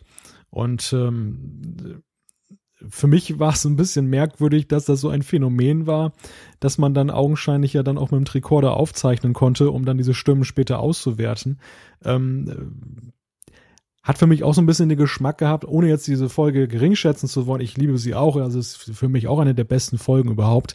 Aber ähm, da hat man dann natürlich auch so ein bisschen der Dramaturgie nachgeholfen, weil wieso kann man diese Stimmen da plötzlich hören und warum taucht das nur bei Beverly auf und nicht überall im Schiff? Mhm. Ja, das fand ich auch ein bisschen komisch, aber ich würde das jetzt als so einen Randaspekt abtun, äh, der der Folge nicht unbedingt geholfen hat, aber was soll's. Aber trotzdem guter Hinweis. Ganz am Anfang hat äh, Jan ja gesagt, am Anfang ist man ja so als äh, Zuschauer ein bisschen schockiert gewesen. Man sieht die Enterprise da erstmal explodieren und denkt, oh Gott, das Ende der Serie? Fragezeichen. ich, ich persönlich finde ja solche Starts in eine Sendung, äh, wenn ich weiß, das ist jetzt noch nicht das Ende aller Dinge, ähm, ja, immer so ein bisschen vorhersehbar. Also für mich ist ja die, liegt ja die Spannung eher darin, ähm, wie kommen sie aus der Nummer jetzt wieder raus, weil ich aber ja schon weiß, sie kommen aus der Nummer wieder raus. Oder hast du das tatsächlich anders empfunden damals, Jan? Nee, ist natürlich schon so äh, wenn man weiß, es ist nicht das Ende der Serie. Wäre es die letzte Folge gewesen, dann wäre diese Einleitung dramaturgisch äh, hätte besser gezündet. ähm, äh, ich fand es trotzdem damals, glaube ich, soweit ich mich so halb erinnern kann, eigentlich erstmal sehr spannend in dieser Folge. Ich habe aber das Problem, dass halt äh, seitdem, wenn irgendwelche Science-Fiction-Serien äh, so anfangen oder irgendwelche Folgen, seitdem finde ich es halt immer relativ langweilig. So, ach, nicht schon wieder. Ja, okay, wir machen jetzt einen Sprung zurück in die Vergangenheit, zwei Wochen oder zwei Tage oder so. Äh, und dann werden wir jetzt sehen, was zu diesem Ereignis hier führt. Äh, das finde ich jetzt alles relativ vorhersehbar, auch wenn ich den genauen Ablauf der Folge nicht äh, sagen kann. Äh, Gerade bei Enterprise ist mir das mehrfach ziemlich auf den Keks gegangen, aber auch in anderen Serien, die es danach gemacht haben. Ähm, ich bin jetzt nicht sicher oder habe nicht genau auf dem Schirm, wie viele andere äh, Serien oder äh, Folgen das gemacht haben vor Déjà-vu. Damit meine ich nicht die Zeitschleife, sondern halt das Intro mit, jetzt wird das Raumschiff zerstört. Aber mir kam es jedenfalls damals neu vor und seitdem ist das so ein bisschen verbraucht. Wir hatten es also Déjà-vu, obwohl die Folge so klasse ist, für alle weiteren Folgen dieser Art richtig versaut. naja, ich meine, man kann da ja auch wieder mitspielen und ähm, äh, mit der Erwartung des Zuschauers oder der Zuschauer äh, und kann es dann wieder in eine andere Richtung entwickeln. Ähm, so ein Beispiel aus einer meiner Lieblingsserien, ich weiß, ihr werdet überhaupt nicht wissen, welches sein könnte. In Firefly gibt's ähm, eine Folge Out of Gas. Da wird halt sehr, sehr, sehr cool in verschiedenen Zeitebenen mit dieser Erwartungshaltung gespielt. Ähm, als ich die das erste Mal gesehen habe, saß ich echt davor so, oh, hm, tja, verstehe ich jetzt nicht, aber interessant. Und am Ende fügte sich dann ein Bild zusammen. Äh, das fand ich halt hochgradig intelligent und einen sehr kreativen Umgang damit. Also ich würde nicht sagen, dass Déjà-vu dieses äh, Phänomen für alle Zeiten versaut hat. Aber wenn man sowas ähnliches macht, dann muss man sich heute schon noch ein bisschen mehr einfallen lassen. Aber analysieren wir an der Stelle vielleicht auch nochmal so ein bisschen die Faktoren, die eben dazu führen, dass man Déjà-vu so positiv äh, empfunden hat. Das ist natürlich zum einen das Erzählformat. Das hatten wir hier ja schon, das ja auch zu der Zeit ja durchaus revolutionär war. Damals waren ja so Fernsehserien immer noch relativ linear aufgebaut. Es soll ja wohl auch einige Zuschauer in den USA gegeben haben, die haben erstmal äh, aufgeregt den Sender angerufen und haben gesagt, hey, so wie Thorsten Passat 1, ihr habt da ein Problem. Aber ähm, was ich relativ bemerkenswert fand beim Anschauen der Folge, jetzt beim wiederholten Anschauen, ähm, dass es ja auch eine Teamleistung ist, die am Ende zur Lösung führt. Also dass man so ein bisschen auch in der Folge jetzt nicht so den Hauptprotagonisten hat, der jetzt äh, das Rätsel löst, sondern jeder wirkt ja so ein bisschen dazu bei oder trägt ja dazu bei, dass es eine Lösung äh, nachher gibt. Das fängt beim Pokerspiel an, wo alle Brückenoff oder ein Teil der Brückenoffiziere zusammensitzt. Data spielt eine Rolle, Riker spielt eine Rolle. Ähm, wie, wie seht ihr das? Ist auch dieses dieses Familiengefühl, was hier sehr ausgeprägt ist, ist das auch ein Teil, ein Schlüssel zum Erfolg? Ja, denn letztendlich ähm, haben wir hier quasi nicht die, das Alien der Woche, die Maschine der Woche, das Außenteam-Problem der Woche, wie wir es bei TOS haben oder vielleicht in der ersten und zweiten Staffel von TNG, sondern die Story passiert mit den Charakteren auf dem Schiff und man begegnet dann dem Phänomen. Das Phänomen steht aber nicht wirklich so im Mittelpunkt, sondern halt wirklich die Umwelt der Charaktere. Man begleitet ja beispielsweise Crusher ähm, und sie interagiert ja mit der gesamten Crew und das ist auch einer der Schlüssel in Episoden und auch eine der Stärken von TNG.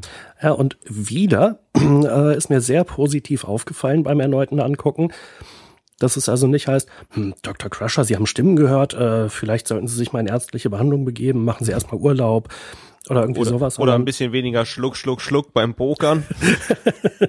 Abends zwiebelt die sich ja auch noch so ein Schnäppchen rein. ja, aber ein ganz kleines.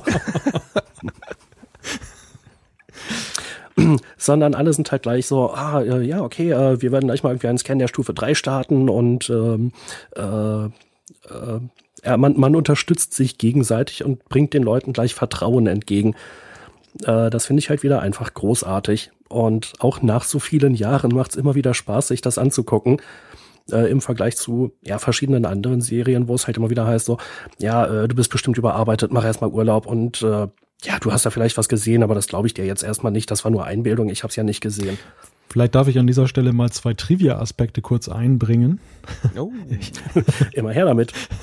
Das eine ist, ähm, der Captain der Boseman ist ein ziemlich bekanntes Gesicht aus einer anderen Fernsehserie.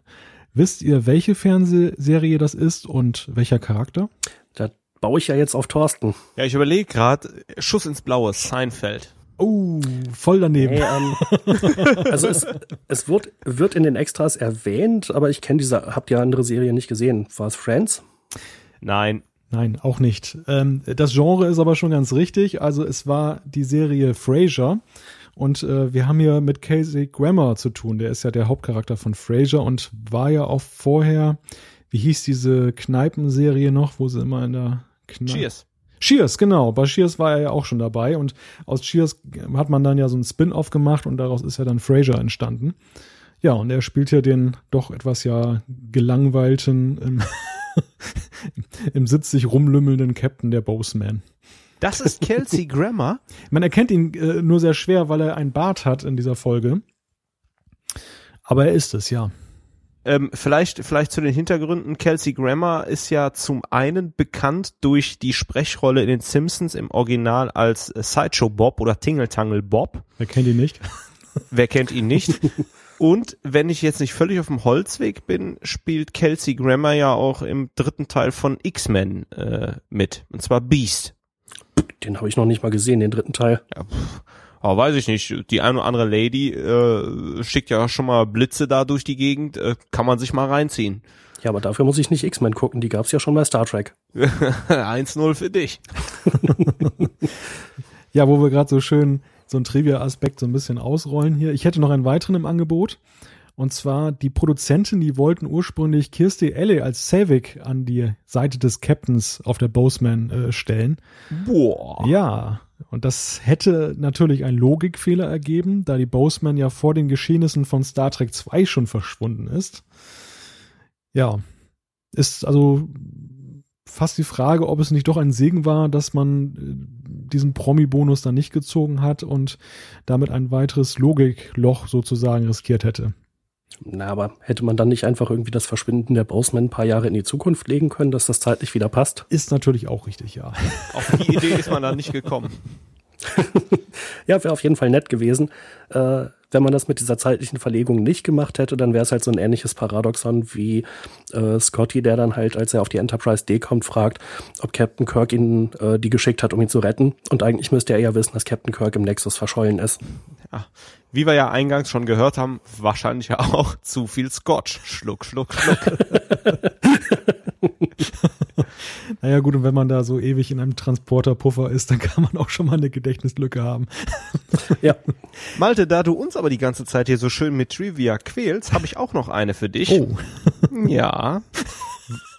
Wo taucht die USS Boseman bei TNG denn dann nochmal auf?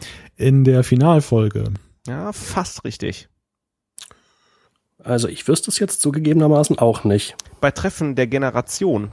Und zwar ähm, als Picard und Data in diesem Navigationsraum ah. sind und ähm, Picard fragt, äh, ja, was war denn los? Dann sagt Data, ja, die Boseman musste eine Kurskorrektur durchführen. Warum musste sie denn den Kurs korrigieren? Die kommen dann darauf, dass halt durch das Explodieren, Implodieren der Sonne Saren diesen äh, Soran. Äh, äh, ach ja, so Soran, oh, ich verwechsel den mit Saren aus Mars Effect, sorry. Also Zoran diesen äh, Kurs korrigiert, ja, da spielt die Boseman halt eine Rolle. Aber ist das dann dieselbe Boseman? Die müsste doch längst außer Dienst gestellt sein dann. Ja, Enterprise gibt's ja auch mehrere. Ja, okay. Aber dann, du meintest, es ist die Boseman, die nochmal ja, eine Rolle namentlich spielt. erwähnt. Jetzt mach mir meine schöne Trivia-Frage hier nicht kaputt.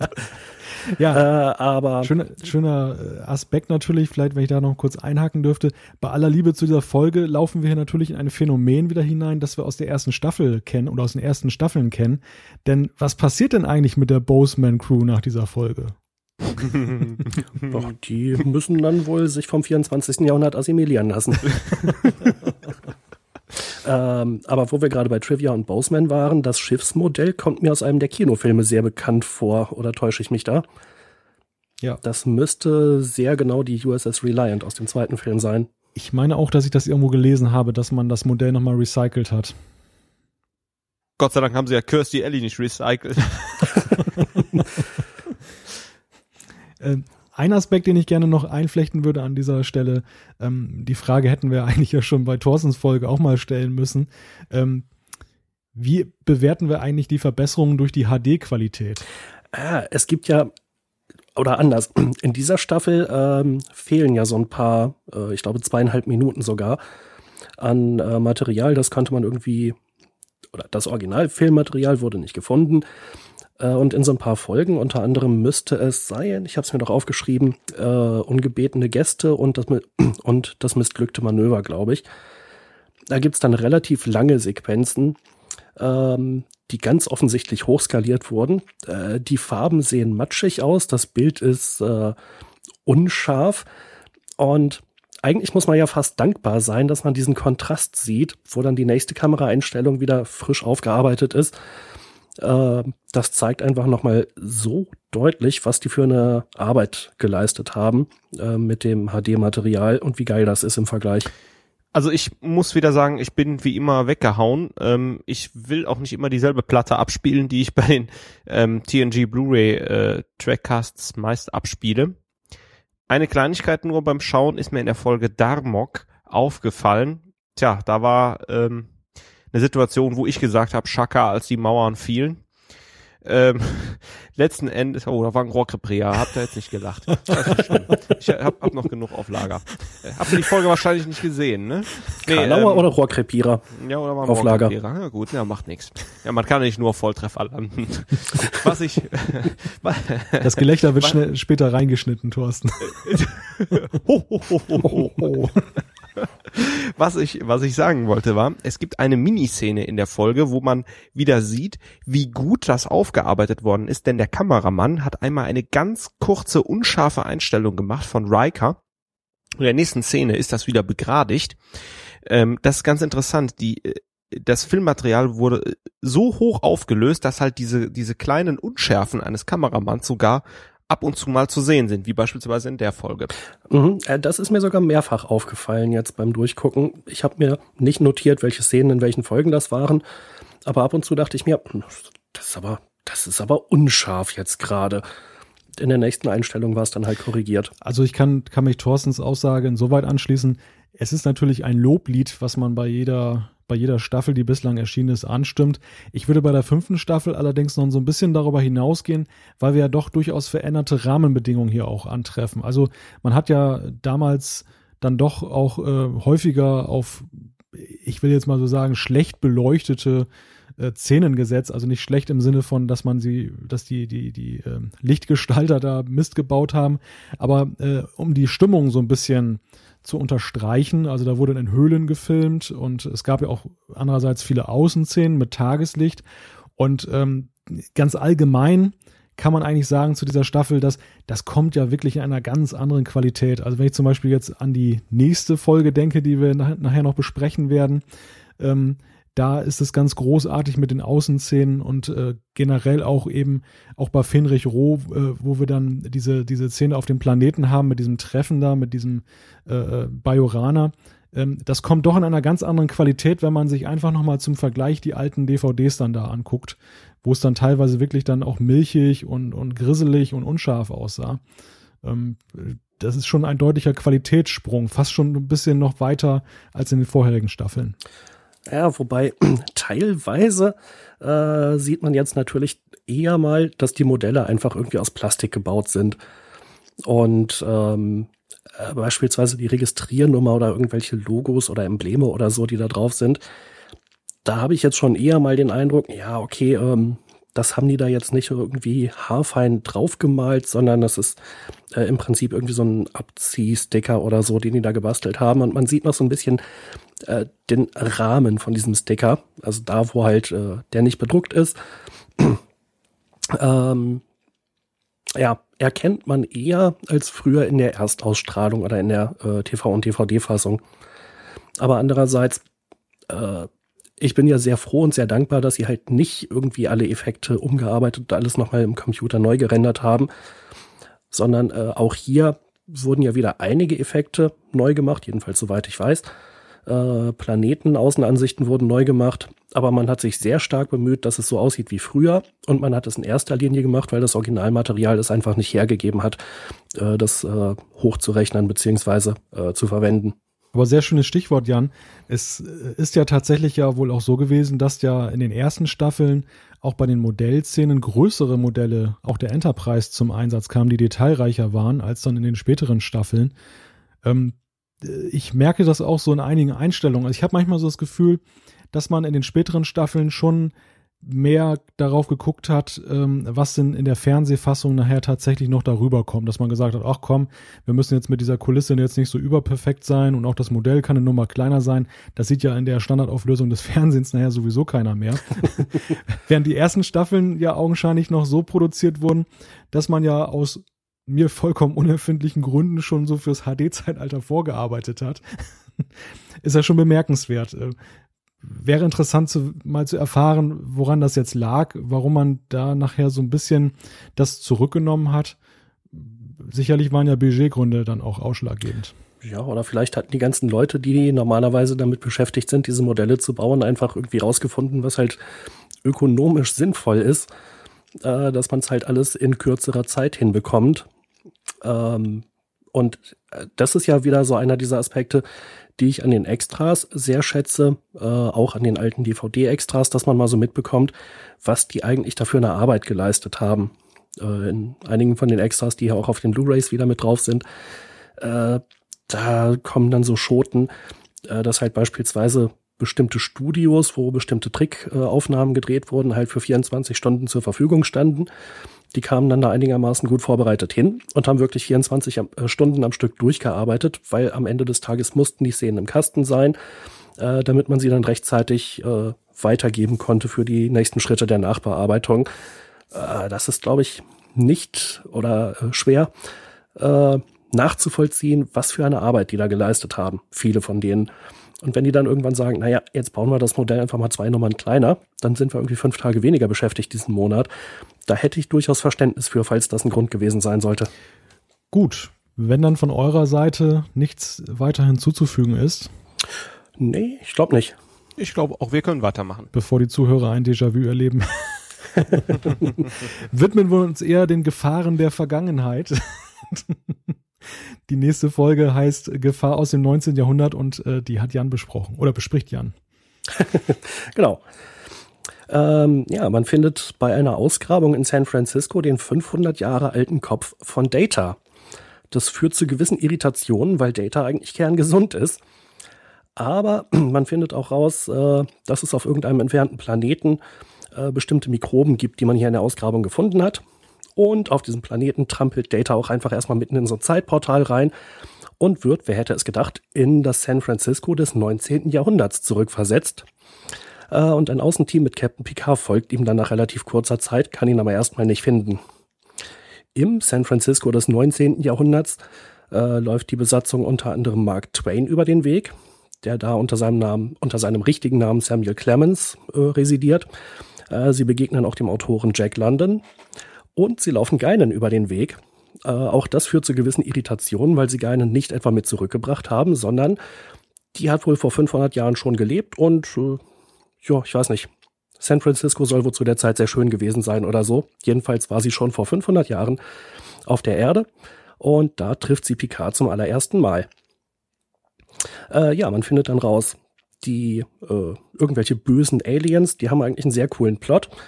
Die reisen einfach in die Vergangenheit der Erde, bringen da irgendwelche Leute um und ernähren sich von deren Lebensenergie. Und im 19. Jahrhundert gibt's halt keinen, der die da aufhalten kann.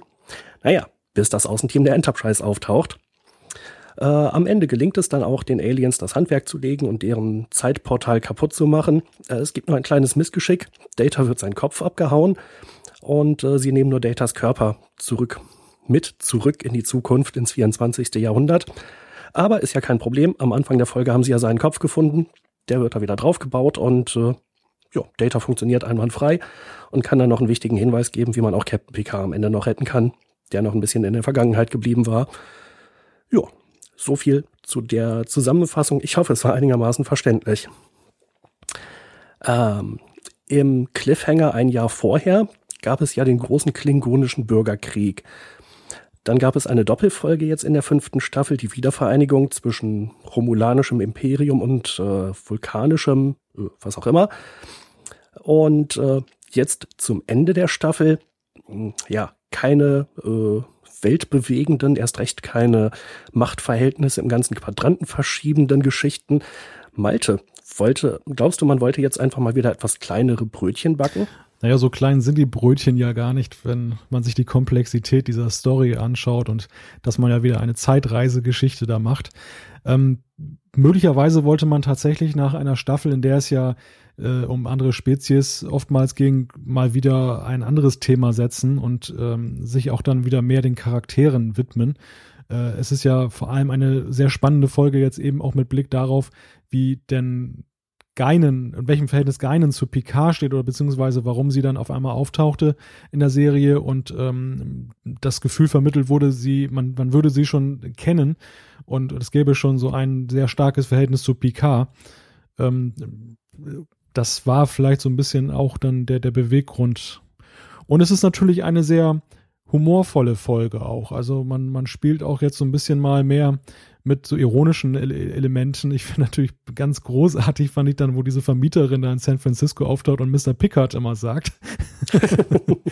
Oder Data ist doch, glaube ich, ähm, Datas komisches Aussehen, das wird doch da irgendwie verkauft. Er käme irgendwie aus Frankreich. Also genau. Und dann auch ausgerechnet aus Frankreich, wo Picard ja herkommt. also da, da entwickelte TNG ja wirklich ungeahnte Qualitäten an der Stelle. Ähm, Humor war ja vorher auch mal mal da, aber in, in dem Umfang habe hab ich das eigentlich selten erlebt. Und ähm, ja,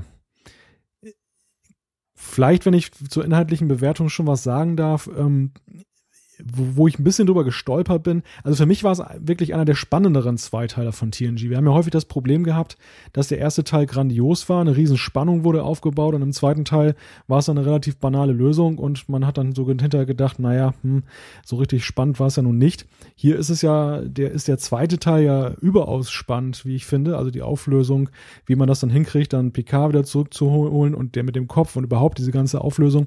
Ähm, merkwürdig fand ich nur den Lösungsansatz mit den Aliens, dass man die so einfach ähm, mal eben ausradiert und, und dann nicht irgendwo eine diplomatische Lösung findet oder zumindest einen, einen Versuch unternimmt. Es gibt da ja zwar dieses Gespräch mit dem einen Alien, aber naja, aber dann sagt man, okay, Photontorpedos, Feuer, Peng. ja, das hatte mich äh, seinerzeit auch so ein bisschen gewundert. Äh, jetzt hast du schon eine Frage beantwortet, die ich Thorsten stellen wollte, aber ich stelle sie Thorsten trotzdem. Vielleicht sieht er es ja anders. Und zwar äh, häufig wird ja tatsächlich kritisiert, dass der zweite Teil eines Zweiteilers bei Next Generation nicht so gut ist wie der erste Teil. Ja, Thorsten, wie siehst du das bei dieser Folge? Ähm, also grundsätzlich muss ich dir recht geben. Meistens äh, flacht der zweite Teil ein bisschen ab. Äh, ich persönlich muss sagen, ähm, von den Versuchen, humorvoll zu sein, der einen oder anderen guten Szene und ein paar spannende Elementen, finde ich die Folge eigentlich nicht so gut und ähm, fand es ein bisschen schade, dass man das so als Cliffhanger für die Staffel benutzt. Also beispielsweise fand ich die Spock-Doppelfolge viel cooler mit den Romulanern, denn man hat schon so ziemlich viel Politik mitgemacht mit Kampf um das Klingonische Reich und auch mit Wiedervereinigung, also ähm, der Spock-Folge. Und ähm, ich finde die Folge von der Auflösung mit Datas Kopf mal abgesehen und wie sie wieder zurückkommen, sie hat halt einfach seine Längen. Also mit äh, mit Mark Twain, das hätte nicht sein gemusst. Das ist so ein bisschen wie ein Hammer. Dann äh, Geinen wird da auch mal so ein bisschen mit so einem Hammer reingebracht und äh, die hat auch echt einige Längen, die Folgen. Gerade auch der erste Teil, ähm, die Dialoge mit dem ähm, mit dem Concierge, das nervt ein bisschen und ja, und die Crew hat halt einfach Angst, dass Data stirbt und er sieht das ganz locker, ist noch ganz nett, aber auch dieser Aspekt wird ziemlich breit getreten letztendlich und also mir persönlich sagt die Folge nicht so zu, äh, weil ich finde, sie hat sehr viele langweilige Elemente und deshalb ähm, ja, finde ich, weil ich so den zweiten Teil so drei Minus finde, ähm, auch den ersten drei Minus, also da, um wieder auf deine Frage zurückzukommen, äh, bricht so ein bisschen auf. Ja, beide sind nicht so der Burner. Tja, seid ihr baff, ne? Ja. ja, ich würde da eigentlich die Gegenrede gerne anstimmen. Ähm, ich habe ähnlich wie Thorsten empfunden, als ich mir seinerzeit die Serie zum ersten Mal angesehen habe. Hm, da habe ich das auch so empfunden, dass es so ein bisschen Längen hatte. Ich finde jetzt so mit 25 Jahren Abstand zu der ganzen Sache entdecke ich doch so einen ganz neuen Charme irgendwie in diesem Zweiteiler. Also als wir diesen Zweiteiler ausgesucht hatten, hatte ich so, das war eigentlich auch mein Hintergedanke, ach Gott, das war ja nicht so die Burner-Folge. Da können wir aber wenigstens dann auch mal äh, etwas kontrovers diskutieren. Gut, das tun wir ja jetzt auch, aber genau. ähm, da können wir mal was äh, kritisieren, da können wir nicht nur ein Loblied anstimmen. Und ähm, ich muss sagen, mein Bild hat sich so ein bisschen gewandelt jetzt, nachdem ich mir diese, diese Doppelfolge nochmal angesehen habe. Ich ich muss dazu sagen, den ersten Teil habe ich auf Blu-ray gesehen, den zweiten Teil, weil er noch nicht erschienen ist, ja auf DVD. Wobei mir bei der Gelegenheit eben auch aufgefallen ist, welcher Qualitätsunterschied eben auch in der, in der Optik dann da ist. Also diese Außenszenen sehen ja in Blu-ray-Qualität ganz anders aus. Ich finde eigentlich, dass hier sehr schön auch mit den Charakteren äh, gespielt wird, man auch so ein bisschen sie auf den Zuschauer wirken lässt. Also die, diese Längen sehe ich eigentlich eher eben auch, man hat ihnen so ein bisschen Zeit gegeben dann, die, was ja so manchmal in der Hektik der sonstigen Folgen dann eben nicht da ist. Insofern ähm, würde ich jetzt so, wie gesagt, aus der heutigen Perspektive der Folge eher eine 2 geben. Ja, aber es ist natürlich interessant, wenn man sich jetzt nochmal in die Situation von damals zurückversetzt äh, wenn man die Folge zum ersten Mal guckt. Ist das jetzt so die Folge der Cliffhanger, wo man sagt, ja, ich kann es kaum erwarten, bis die nächste Folge am Ende der Sommerferien anfängt? Oder äh, wäre es vielleicht sogar besser gewesen, wie äh, Thorsten das eben vorgeschlagen hat, dass man einfach diese Folge mit dem Wiedervereinigungszweiteiler getauscht hätte und dann äh, mit dem Auftreten von Spock die Staffel beendet hätte. Da bin ich voll auf deiner Seite. Also ich glaube auch, dass man die Leute seinerzeit, die Zuschauer, ziemlich runtergeholt hat mit dieser Folge gerade die fünfte Staffel bot ja nun einiges so an, an äh, Spezieskonflikten und dann zum Ende der Staffel kommt man so mit einer Personality-Folge, die mit ein paar Lachern und so, äh, die so ein bisschen Stimmung, die eher so stimmungsvoll ist. Also das hätte eigentlich besser wirklich als Zweiteiler in der Staffel gepasst, aber so als Cliffhanger, um, um Geschmack zu machen. Ich meine, man hat natürlich ja insofern etwas Spannung aufgebaut, weil am ersten, am Ende des ersten Teils springen ja nun da Picard und die anderen in dieses in diese Anomalie da rein oder in dieses Tor zur Vergangenheit. Ähm, und man fragt sich natürlich, oh Gott, was passiert jetzt mit denen? merkwürdig fand ich an der Sache übrigens, ähm, dass sie da einfach mal so reinrennen. Äh, die wussten ja gar nicht, was sie da erwartet. Ähm, ja, auch ein bisschen komisch. Ne? Ja, es das entspricht eigentlich nicht so dem Stil, ne, der von der von TNG. Ja, und das sind so ein paar Sachen einfach so, so dramaturgisch geschuldet, die mich da stören. Halt einfach so ausgerechnet Worf, für den wir ja kein Kostüm haben im 19. Jahrhundert, der geht jetzt wieder zurück zur Enterprise. Also ich hätte ja Riker zurückgeschickt. Naja, aber ich meine, dass man Worf nicht mitnimmt, fand ich jetzt schon relativ naheliegend. Aber warum? Sicherheitschef und so, wenn schon der Captain dabei ist, da packe ich doch lieber den ersten Offizier wieder zurück aufs Schiff, der sich äh, ums Schiff naja, kümmert. Klar, ich meine, wenn man nicht weiß, was einen erwartet und dass man da jetzt irgendwie erstmal eine Woche oder wie lange auch immer undercover arbeiten muss, ja. dann wäre es schon hochgradig sinnvoll gewesen. Und nimmt den Counselor mit, also die er weder anpacken noch kämpfen kann. Ja, so mit Blick, mit Blick auf, äh, ja. ich, ich, muss Jan recht geben, mit Blick darauf, dass sie in die Vergangenheit reisen, war es natürlich wohlweislich richtig, dass man auf Worf verzichtet hat. Aber man konnte ja nun, da das ja eine relativ spontane Entscheidung war, durch dieses Portal zu gehen, konnte man ja eigentlich nicht ahnen, dass man äh, da jetzt nicht Worf mitnehmen sollte. Naja, zumal es gibt ja sowas ähnliches wie eine Hierarchie auf so einem Schiff. Es gibt halt den Captain, es gibt den ersten Offizier und es gibt den zweiten Offizier.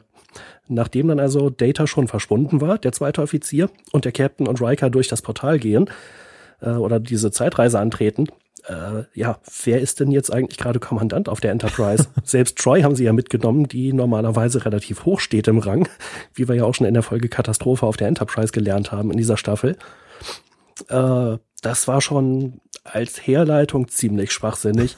Sinnvollerweise hätte man natürlich Riker zurückgeschickt, so hier, Commander, äh, Sie haben das Kommando. Genau. Und äh, Riker hätte natürlich auch noch darauf bestehen können, so Captain, auf gar keinen Fall werden Sie äh, dieses, äh, diese Außenmission leiten. Sie bleiben gefälligst auf der Enterprise. Das ist äh, Sternenvorschrift äh, 47-2. ja, ja, der damals ja quasi, da, deswegen wurde er ja eingestellt in der ersten Staffel, der damit ja genau. fast seinen, seinen Rang geopfert hat, ne? Allerdings, ähm, das wurde ja erklärt, dass äh, Geinen auf der Enterprise zu Picard sagte, sie müssen auf diese Mission gehen. Äh, ich kann Ihnen nicht sagen, warum, aber ist so. Ah gut, Gott sei Dank, wenn Geinen das sagt, dann. Naja, Geinen, Geinen hat ja auch schon gesagt, hm, naja, äh, ich glaube, Tascha Ja stammt von äh, der alten Enterprise. Ja. Hm, äh, aber das ist doch gar nicht möglich. Ja, aber ich glaube, es ist so. Na gut, dann glaube ich Ihnen das mal. Das passt ja schon ganz gut auch zu dem, was wir in Déjà-vu schon oder was Jan zu Déjà-vu gesagt hat, ähm, dass ja dieses Grundvertrauen dann eben auch zwischen den Charakteren relativ groß ist und dass dann eben auch einer der Stimmen hört, dann nicht zu Schwester Ogawa auf die Krankenstation geschickt wird, sondern erstmal per se ernst genommen wird und dann schaut man, ob jemand vielleicht verrückt ist. Ähm, es gibt ja, also ich, ich stimme so ein bisschen ein, was die Kritik angeht an der, an diesem, an dieser Hektik, die da ausbricht. Es gibt ja auch einige Sachen, zum Beispiel, woher hat, hat, haben dann die Charaktere um Picard dann so schnell die Klamotten dann da äh, her, herbeigeschafft? Sie haben ja immerhin auch kein Geld und nichts und äh, man sieht sie dann im, in dem zweiten Teil dann alle gleich in wunderbaren Kostümen und mit einer wunderbaren Legende. Ähm, ist ja auch so ein bisschen, naja, herbeigeschnippt, so wie bei Q. ja, bei Data wurde es ja auf der anderen Seite sehr schön erklärt, wie er an Geld kommt. Richtig, da, da finde ich es plausibel. Also das ist ja auch dann im ersten Teil, aber im zweiten Teil, ja, da setzt man das einfach dann so voraus. Gut, man kann sich vielleicht denken, dass in der Zwischenzeit auch etwas ähnliches passiert ist. Ähm, trotzdem ist es ja schon so ein bisschen merkwürdig. Ähm, das zweite ist, und da denke ich, hat auch so ein bisschen die Zeit dem Ganzen einen Streich gespielt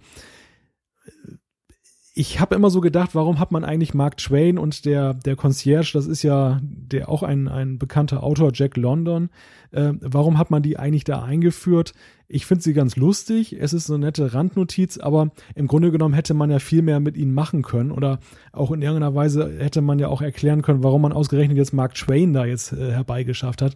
Es hätte ja wirklich ein x-beliebiger äh, Schriftsteller oder sonst wer sein können. Warum gerade Mark Twain? Und ich glaube auch, da ist dann so ein bisschen die Zeit dann ausgegangen. Hat man ja so ein bisschen lustig auch aufgenommen, als Picard dann nachher in der Höhle sagt, ich hätte sie gern noch intensiver kennengelernt. Und Mark Twain dann sagt, ja, aber sie können ja meine Bücher lesen. also klingt für mich fast so, als wenn die Drehbuchautoren da nochmal so einen kleinen Wink eingebaut haben, weil sie selber wohl auch gerne mehr mit Twain angefangen hätten. Wäre schon möglich, ja.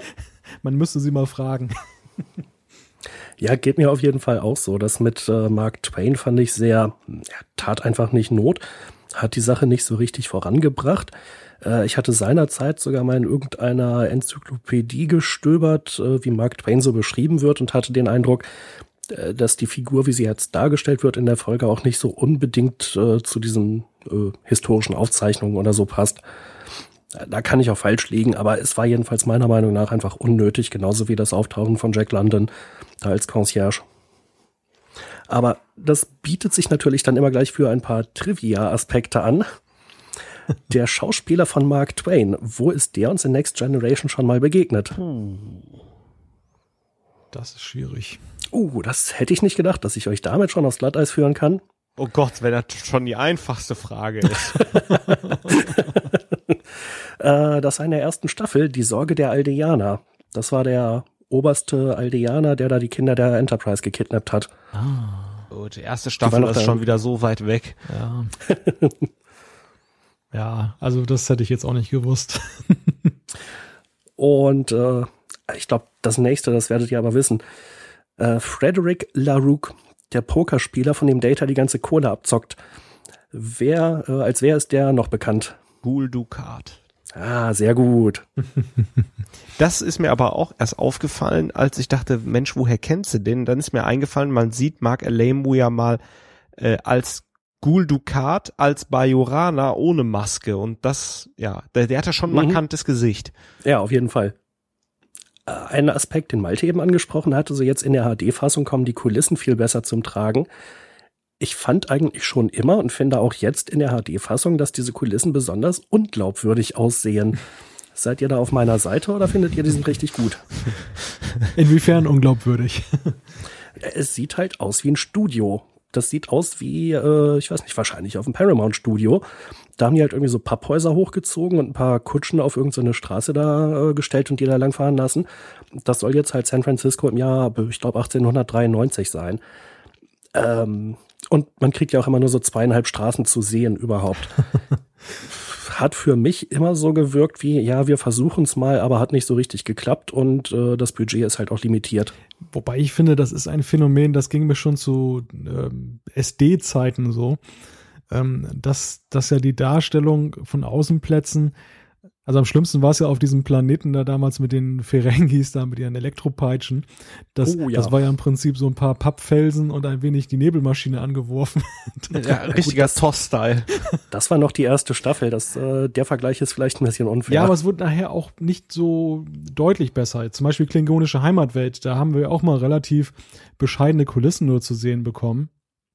Und ähm, und wie immer ein Star Trek eine Höhle. genau.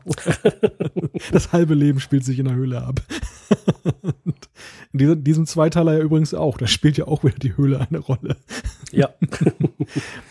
naja, aber wenn wir das vergleichen mit Darmok, da gab es jetzt ein paar Außenaufnahmen, äh, die haben mir sehr gut gefallen. Und das, ja, gut, war jetzt halt auch irgendeine so Schlucht, wahrscheinlich dreieinhalb Kilometer neben dem Paramount-Studio aber das sah halt aus wie irgendwo in der Wildnis. Konnte ich mir richtig gut vorstellen. Warum soll das nicht auch ein Planet sein? Ein Fremder, meine ich. Ja, ja aber gut, wie, also ich sag mal, bei TNG hat es sich nach, äh, nach hinten raus ja dann doch noch verbessert. Zum Beispiel dann ja auch sechste Staffel war das ja, glaube ich, die Folge Decent, ähm, wo man dann ja auf diesem Planeten war, äh, wo die Borg dann ja da unter Lore da äh, ihr Eigenleben entwickelt haben. Da hatte man sich ja schon ein bisschen mehr Mühe gegeben, auch mit den Außensets. Generell war es aber ja in TNG immer so, dass ja die Außensets so ein bisschen sträflich vernachlässigt wurden. Wenn ich zum Beispiel alleine mal sehe, Voyager im Pilotfilm, da gibt es ja richtig Kontrastprogramm mit diesem Okampa-Planeten, sowohl auf, als auf der Oberfläche als auch dann diese Untergrundwelt. Sowas hat man ja in der T Detailtreue in TNG selten zu sehen bekommen. Das stimmt, aber was jetzt so die Glaubwürdigkeit angeht, fand ich beispielsweise die Sternenflottenakademie relativ schön, die wir einmal oder sogar zweimal zu sehen bekommen, schon in der fünften Staffel. Auch da gibt's ja nur so ein paar Ausschnitte, aber das wirkt jetzt erstmal relativ echt auf mich. Auch wenn man teilweise sieht, wo dann im Hintergrund da die äh, Bilder sind, die zweidimensionalen Bilder, die halt einfach aufgehängt wurden, aber die waren halt auch ja schön gemacht. Und an der Stelle hat mich das nicht so sehr gestört äh, anders als halt ja, dieses San Francisco, was einfach so künstlich wirkt. Und ich kann gar nicht genau beschreiben, warum. Vielleicht, weil die Häuser alle so wie abgeleckt aussahen. Jedenfalls kann ich mich mit den Sets in dieser Folge einfach echt nicht anfreunden. Hm. Weder im ersten noch im zweiten Teil. Ja, aber das ist ja das Enterprise-Phänomen. Da sieht's ja immer aus wie geleckt und frisch gestaubsaugt und so weiter. Und man hat das halt einfach weiter übertragen. Und man ist als Zuschauer natürlich auch anderes gewöhnt. Ich gucke beispielsweise total gern zurück in die Zukunft. Und im dritten Teil, der spielt ja auch noch 1885. Und da ist die Kulisse halt, wie ich finde, ganz gut gemacht. Und wenn man das dann mal so ein bisschen vergleicht im Hinterkopf hat und ähm, ja, also ich glaube, die Kostüme und so, das ist durchaus gelungen, auch wenn ich persönlich jetzt nicht so mag, gerade äh, die Zeit, aber ähm, ja, vielleicht ist das halt einfach der Hintergrund für dich, dass man ja, die Sets halt einfach auch so gemacht hat, dass man so gesagt hat, ja, wir haben jetzt nicht so viel Geld und ja. Und der Sauermann-Setbauer äh, Hermann Zimmerman hat das dann so gebaut. Wird wohl so sein. Der Vergleich jetzt mit so einem äh, Kinofilm oder einer Reihe wie Zurück in die Zukunft ist natürlich ein bisschen unfair. Äh, ich weiß nicht, wie viel Zeit hatten die bei TNG für so Sets? Normalerweise doch eigentlich auch echt nur eine Woche, oder? Gut, ich weiß nicht, wie das jetzt bei so einem Cliffhanger ist, beziehungsweise dann auch einem Zweiteiler, der so ein bisschen exponiert ist, ob da dann die Vorlaufzeit nicht etwas größer sein muss als bei so einer Standardfolge, die man in den vorhandenen Kulissen drehen kann. Aber ich gehe mal davon aus, dass in diesem normalen Serienbetrieb die, die Zeit dann doch wirklich überschaubar war, gleich, gleichsam das Budget. Und ähm, ja, und was Thorsten schon sagt, also diese Optik in TNG ist ja sowieso mal wie geleckt. Wenn ich mir jetzt auch in HD-Qualität dann die Quartiere da ansehe, da sieht man ja keinen Staubflusen rumfliegen. Ganz genau. Man fragt sich auch, wo die ganzen Schnaps, ausgetrunkenen Schnapsgläser von Beverly hingegangen äh, sind. Ob die, ja gut, ich meine, Geschirrspülmaschine brauchen die wahrscheinlich nicht mehr. Die haben ja wahrscheinlich, äh, kann der Replikator die dann auch wieder dematerialisieren, die, das Geschirr. Ja, das ist halt eine gute Idee, ne? Ja, aber wie kommt der Krempel jetzt wieder zurück in den Replikator? Ja. Oder macht er das, äh, oder beamt er das einfach da aus dem Raum weg? Wahrscheinlich. Das sind dann auch so diese kleinen praktischen Fragen, die man sich da stellen kann. Wahrscheinlich hat Wesley so einen kleinen Traktorstrahl irgendwo eingebaut, der dann das Schnapsglas Luft fliegen lässt in den Replikator rein. ja, wäre doch praktisch. Ich meine, man fragt sich ja sowieso, warum es eigentlich so ein Replikator als äh, Gerät in der Wand äh, braucht, wenn das Beamen ja nun auch so in, in der freien Wildbahn möglich ist. Normalerweise müsste ich doch einfach per Sprachsteuerung sagen können, hier, ich will einen Kaffee haben und dann materialisiert der direkt vor meinen Augen. Ähm, dass man da immer irgendwo hinrennen muss, ist ja sowieso ein bisschen fraglich. Ja, ich meine, dann könnte man natürlich auch irgendeinen so vorgekeulten Brei einfach mal im Magen materialisieren lassen. Gerade wenn man nicht so viel Zeit hat, wäre das ja sehr praktisch, wenn man nicht essen muss. Ich, ich sehe schon, ihr gehört zu den Leuten, die Essen an sich nicht schön finden. Doch, doch, ich frage mich nur so, was könnte man alles machen in der Zukunft? Ja, was heißt denn hier ihr? Ich habe ja nicht gesagt, wie Jan, dass, das, dass die Astronautennahrung gleich in, im Magen materialisiert wird. Oder dass man so einen Schlauch aus der Decke raushängen hat, wo man immer nur dran saugt und dann kommt irgendwas. ja, Im Falle, im Falle eines Druckabfalls, ne? Kommt von oben. Äh, ja. Wir schweifen ab. Also, genau. Das waren jetzt soweit erstmal die Fragen, die ich vorbereitet hatte für die Folge. Äh, was gibt's denn sonst noch dazu zu sagen, was wir alles schon äh, noch vergessen haben? Tja. Ja, also ich glaube, wir haben schon mit mit Geinen und äh, dem Set und Humor haben wir Zweiteiler, haben wir eigentlich schon alles angesprochen, oder? Ja, also ich wollte nochmal unterstreichen, was Malte meinte, dass man eben keine Lösung für diese Alien-Problematik findet, sondern sagt, pff, wir knallen ein Torpedo drauf und äh, dann hören die jetzt irgendwie auf, Menschen umzubringen. Äh, das ist sehr komisch, sehr ungewohnt für TNG. Cowboy-Diplomatie. Na, so richtig Cowboy-mäßig finde ich das nicht. Die schmeißen selten irgendwie mit Dynamitstangen, die Cowboys. Ach, du bist auch manchmal zu gemein. ja, vor allem ist es ja natürlich insofern interessant, ähm, weil ja bei Zeitreisefolgen es ja auch immer dann die Frage ist, wie wirkt sich mein Tun in der Vergangenheit auf die Zukunft aus? Und, und Geinen lenkt ja nun Picard in die Vergangenheit, damit sie sich überhaupt treffen, damit die Gegenwart so ist, wie sie ist.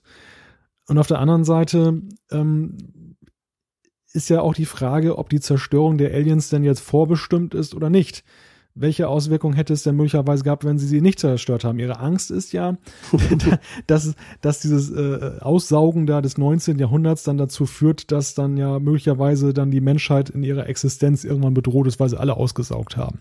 Oder dass sie zumindest dann die Zukunft dadurch verändern. Auf der anderen Seite ist die Zukunft ja schon da. Also da sind wir auch in so einer paradoxen Zeitschleife. Und wo ich mich dann auch gefragt habe, ist das denn jetzt die richtige Lösung, sie zu, zu zerstören? Mhm. Dann äh, ist natürlich noch die Frage, äh, das Hauptquartier der Sternenflotte ist ja in San Francisco oder wird in San Francisco sein. Hat Geinen da jetzt 500 Jahre in San Francisco rumgehangen oder ist die zwischendurch auch nochmal wie nach Riesa geflogen?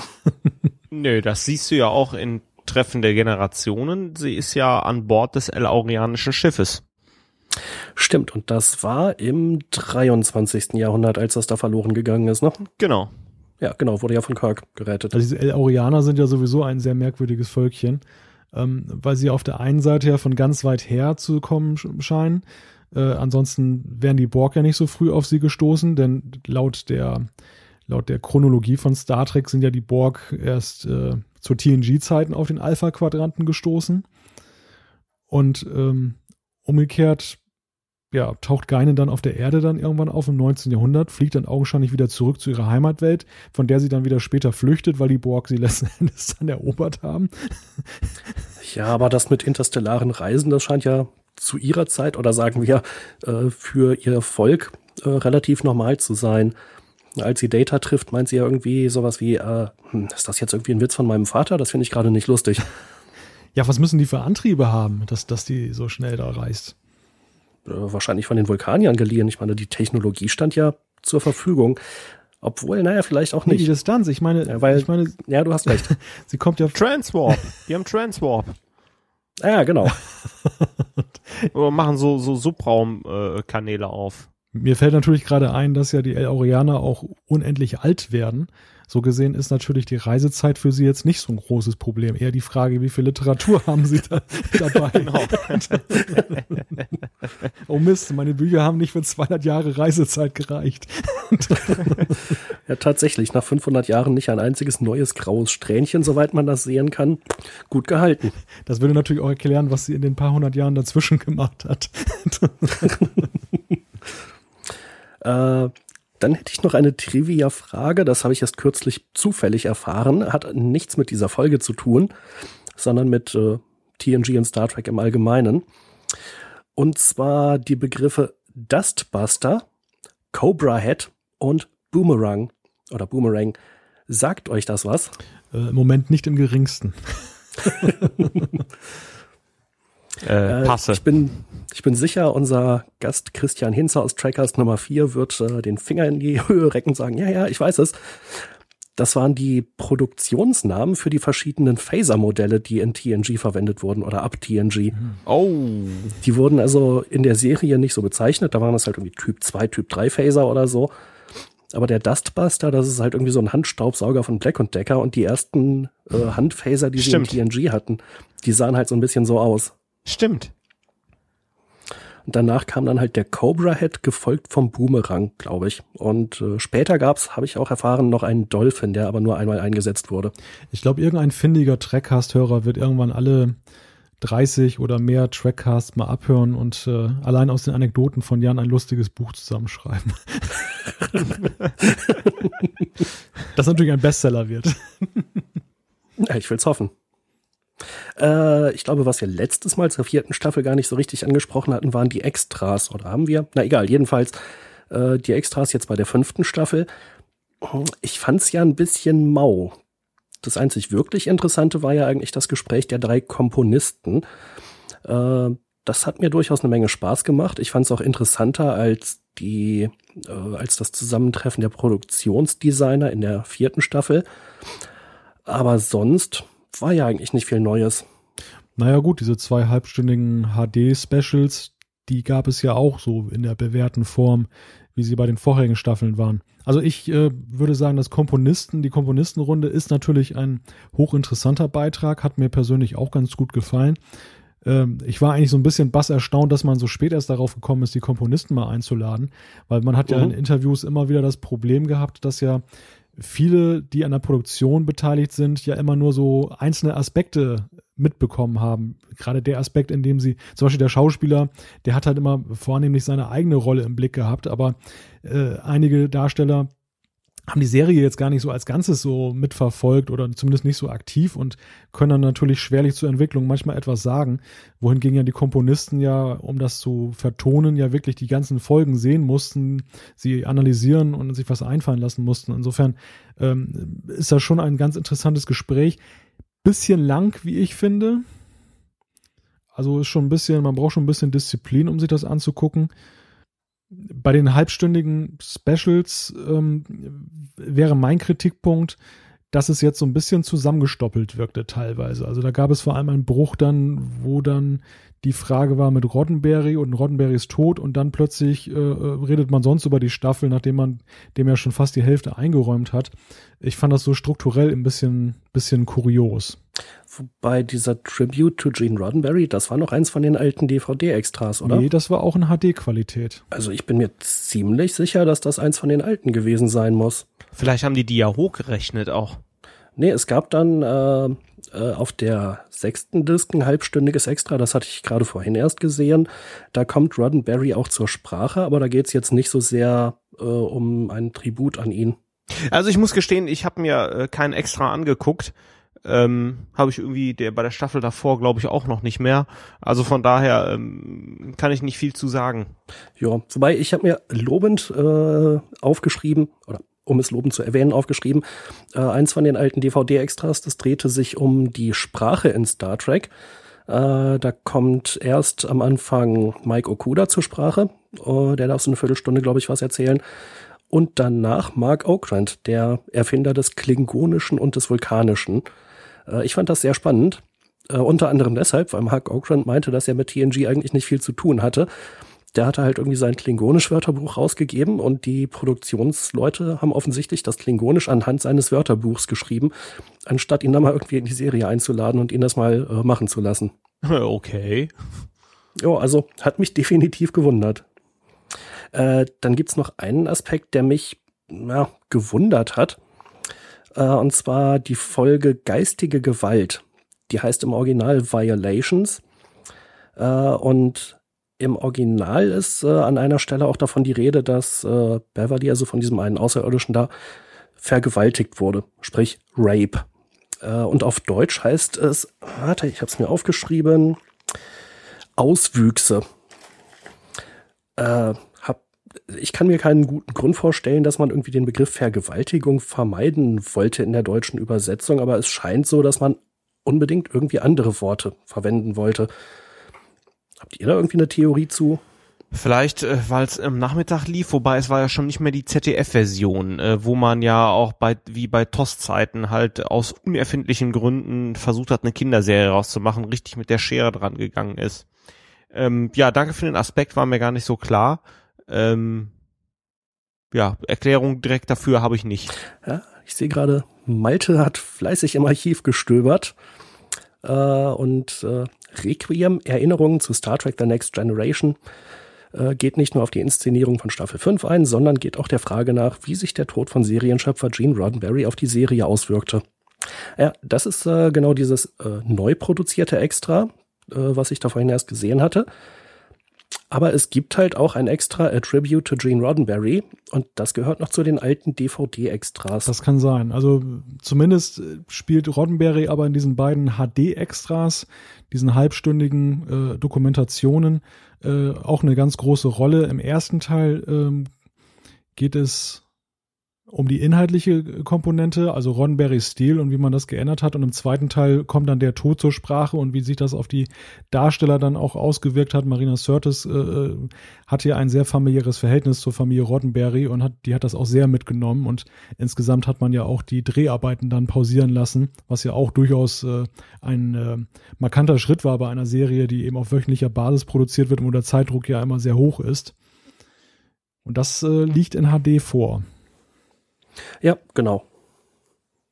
Dann, äh, ja, äh, hatten wir uns da ein wenig missverstanden wegen der verschiedenen Extras, die auf Roddenberry eingehen. Es ist natürlich auch ein bisschen unübersichtlich mit den ganzen Extras zum einen, weil sie ja auf verschiedene Scheiben dann teilweise da auch verteilt sind. Ähm, und äh, zum Teil natürlich auch, weil sie sich ja, wie jetzt bei diesem Beispiel, dann ja auch inhaltlich manchmal überschneiden. ja, genau. Ja, ich glaube so das Wesentliche. Na, obwohl, einen, einen habe ich noch, eine Frage. Und zwar äh, in der Folge Gefahr aus dem 19. Jahrhundert, äh, als die, das Außenteam äh, da in der Vergangenheit rausfindet, was diese Aliens da machen, dass die irgendwie menschliche Energie einsaugen. Äh, da sagen halt sowohl Dr. Crusher äh, als auch Riker irgendwie, mein Gott, und auch im Original in der englischen Fassung, my God, äh, they're killing humans ich glaube, das ist so eins der ersten Male, dass es halt irgendwie so im Vorbeigehen heißt, so, ach mein Gott. Denn in der Vergangenheit hat man da mal sehr, sehr, sehr penibel drauf geachtet, äh, dass halt die Menschen keine wie auch immer gearteten religiösen Dinge äußern. ähm, ist euch das auch aufgefallen? Ja, schönes Stichwort, weil ich finde auch die Tatsache, dass diese abgesaugte Lebensenergie ja augenscheinlich mit so einer Seele behaftet ist. Das ist ja so, was Treu dann spürt, dass da so ängstliche, ängstliche Wesen, die eingesperrt sind. Und damit ist ja augenscheinlich diese eingesaugte Energie dann gemeint. Ähm, das hat ja auch schon fast so eine spirituelle und, und religiöse Komponente, weil Energie ist ja eigentlich erstmal nur Energie da ist ja Energie hat ja keine Gefühle in dem Sinne. Das fand, fand oh. ich dann auch. Und das passt natürlich auch sehr gut zu mein Gott. Also möglicherweise war da wirklich äh, jemand äh, spirituell angehauchtes äh, da involviert. Na, also es ist mir halt aufgefallen gerade, wo wir eben äh, das, äh, den Tod von Gene Roddenberry thematisiert haben. Ähm, die Danksagung, so von wegen, äh, lebe in Frieden oder so. Das war in der Folge Wiedervereinigung. Er war so kurz vor der Ausstrahlung, vor der Erstausstrahlung verstorben. Und Gefahr aus dem 19. Jahrhundert ist ja dann später in der Staffel. Das heißt, Gene war dann einfach nicht mehr da. Ich weiß halt nicht, ob das möglicherweise noch einen Ausschlag gegeben hat, dass man sagt, naja, so ein Mein Gott, das kann denen schon mal über die Lippen rutschen. Ähm, oder ob das vielleicht, keine Ahnung, äh, ich meine, in den letzten Jahren hatte Gene Roddenberry ja nicht mehr so fürchterlich viel mit der Produktion direkt zu tun. Äh, Rick Berman war da ja eigentlich zu der Zeit derjenige, der äh, im Zweifelsfall sagen konnte, was gemacht wird und was nicht gemacht wird. Aber ja, fand ich halt einen interessanten zeitlichen Zusammenhang. Also vielleicht deute ich da ja so ein bisschen viel rein jetzt, ähm, aber das Verhältnis zur Religiosität hat sich ja sowieso ein bisschen geändert. Also jetzt gar nicht mal so weit geblickt bis zu Deep Space Nine, wo ja Religion ein ganz großes Thema war. Aber ich finde schon bei Fenrich Roh, die ja am Anfang da diesen bajoranischen Ohrenschmuck da trägt, der ja auch so eine äh, spirituelle Funktion hat, da heißt es dann ja anfangs, ja, Sie wissen ja, der Uniformkodex oder der, der Dresscode, der gebietet es halt, sowas nicht zu tragen. Und am Ende erlaubt ja dann Picard ihr dann, den doch zu tragen. Ist ja auch irgendwie so symbolhaft. Und dann nochmal anderes Thema, einen habe ich jetzt doch noch. In der Folge Der zeitreisende Historiker, Dr. Rasmussen, das ist ja ein Schlitzohr sondergleichen. Und Troy trifft ja mehrfach auf den, was ist eigentlich mit Troy los? Die kriegt ja überhaupt nicht mit, was er da die ganze Zeit vorhat. Die sagt an einer Stelle nur, hm, Captain, er hält etwas zurück. Müsste sie nicht eigentlich wissen, dass der Typ ein Hochstapler ist? eigentlich schon, ja. Na gut, aber wenn Troy äh, da irgendwie nicht weiter bohrt oder wenn äh, er die Gedanken gut verbergen kann. Wir dürfen ja nicht vergessen, sie ist ja nur halb Beta-Zuidin, ne? Vielleicht ist sie halt nicht so trainiert wie ganze Beta-Zuidin. Ist ja sowieso die Frage, wie das bei so einem Telepathen oder selbst einem Halbtelepathen funktioniert. Also ob das jetzt irgendwie so ein Muskel in der Birne ist, den man dann da zusammendrückt dann kann man Gedanken lesen oder, oder Emotionen fühlen oder ob das so permanent auf einen hereinprasselt. Das fand ich bei Troy ja sowieso immer relativ spannend, dass sie ja manchmal so richtig ja, überwältigt wurde von so Emotionen, die auf sie einprasselten. Und im nächsten mhm. Moment hatte sie das Ganze ja ganz gut unter Kontrolle. Und wenn sie jetzt nicht wirklich so die Antenne ausgefahren hat, hat sie nichts mitgekriegt. ja. Ich meine, das musste einen ja auch sonst verrückt machen. Man stelle sich mal vor, man ist auf so einem Schiff mit hunderten Leuten und da haben dann irgendwie, ja, fünf immer irgendwie Verstopfung oder irgendetwas und wenn man das dann immer spürt, das macht einen doch verrückt, oder? Na, aber es gibt ja auch die eine Folge, wo sie ihre Emotionen, äh, Quatsch, ihre empathischen Fähigkeiten verliert und sagt, ich spüre niemanden mehr, ich fühle mich so einsam, es ist alles so schrecklich. Äh, also ganz so schlimm scheint es ja dann doch nicht zu sein. Oder eher im Gegenteil, dann fehlt einem was, was vorher immer da war. Ja. Also ist auch eine ganz spannende Frage, wie, wie sich das genau verhält. Ja. Aber Zeitreise ist, glaube ich, ein gutes Stichwort. Ähm, unsere Zeit läuft uns nämlich so langsam davon. Und äh, ich spüre, ich spüre, dass es noch sehr viel mehr Diskussionsmöglichkeiten äh, gäbe, was diese Staffel betrifft. Ähm, aber nichtsdestotrotz würde ich einfach mal vorschlagen, dass wir hier einen äh, Schlussstrich drunter ziehen unter die fünfte Staffel. Und ich höre so ein bisschen heraus, aber von eurer Seite kann man da ein, kann man den Kauf durchaus empfehlen. Ja, natürlich. Also wie bei den Staffeln davor. Äh, das Bild äh, und Tonmaterial ist hervorragend. Äh, den Preis finde ich nach wie vor ziemlich hoch, dürfte gerne billiger werden. Ähm, und inhaltlich ist die fünfte Staffel, es gibt so zwei, drei Folgen, die ich nicht so besonders berauschend finde, aber insgesamt ist es eine echt gute Staffel. Kurz und knapp, wenn ich die Folge, äh, wenn ich die Staffel, welche dann? genau. Ein wunderbares Schlusswort. Ja, dann kommen wir an dieser Stelle traditionell zu unserem Feedback, das wir erhalten haben. Ähm, wieder haben uns zahlreiche Zuhörer geschrieben über Facebook, Twitter, ähm, auf trackcast.de und auf sonstigen Wegen. Und äh, ja, wie gewohnt werden wir das jetzt reihum vortragen. Die erste Zuschrift hat Jan. Ja, und die kommt von Jean-Luc Piescart und der hat uns geschrieben, die Folge vom 22.12.2013 war der, Achtung, Carmen Geist Alarm, Burner. Sehr schön. Ja, herzlichen Dank.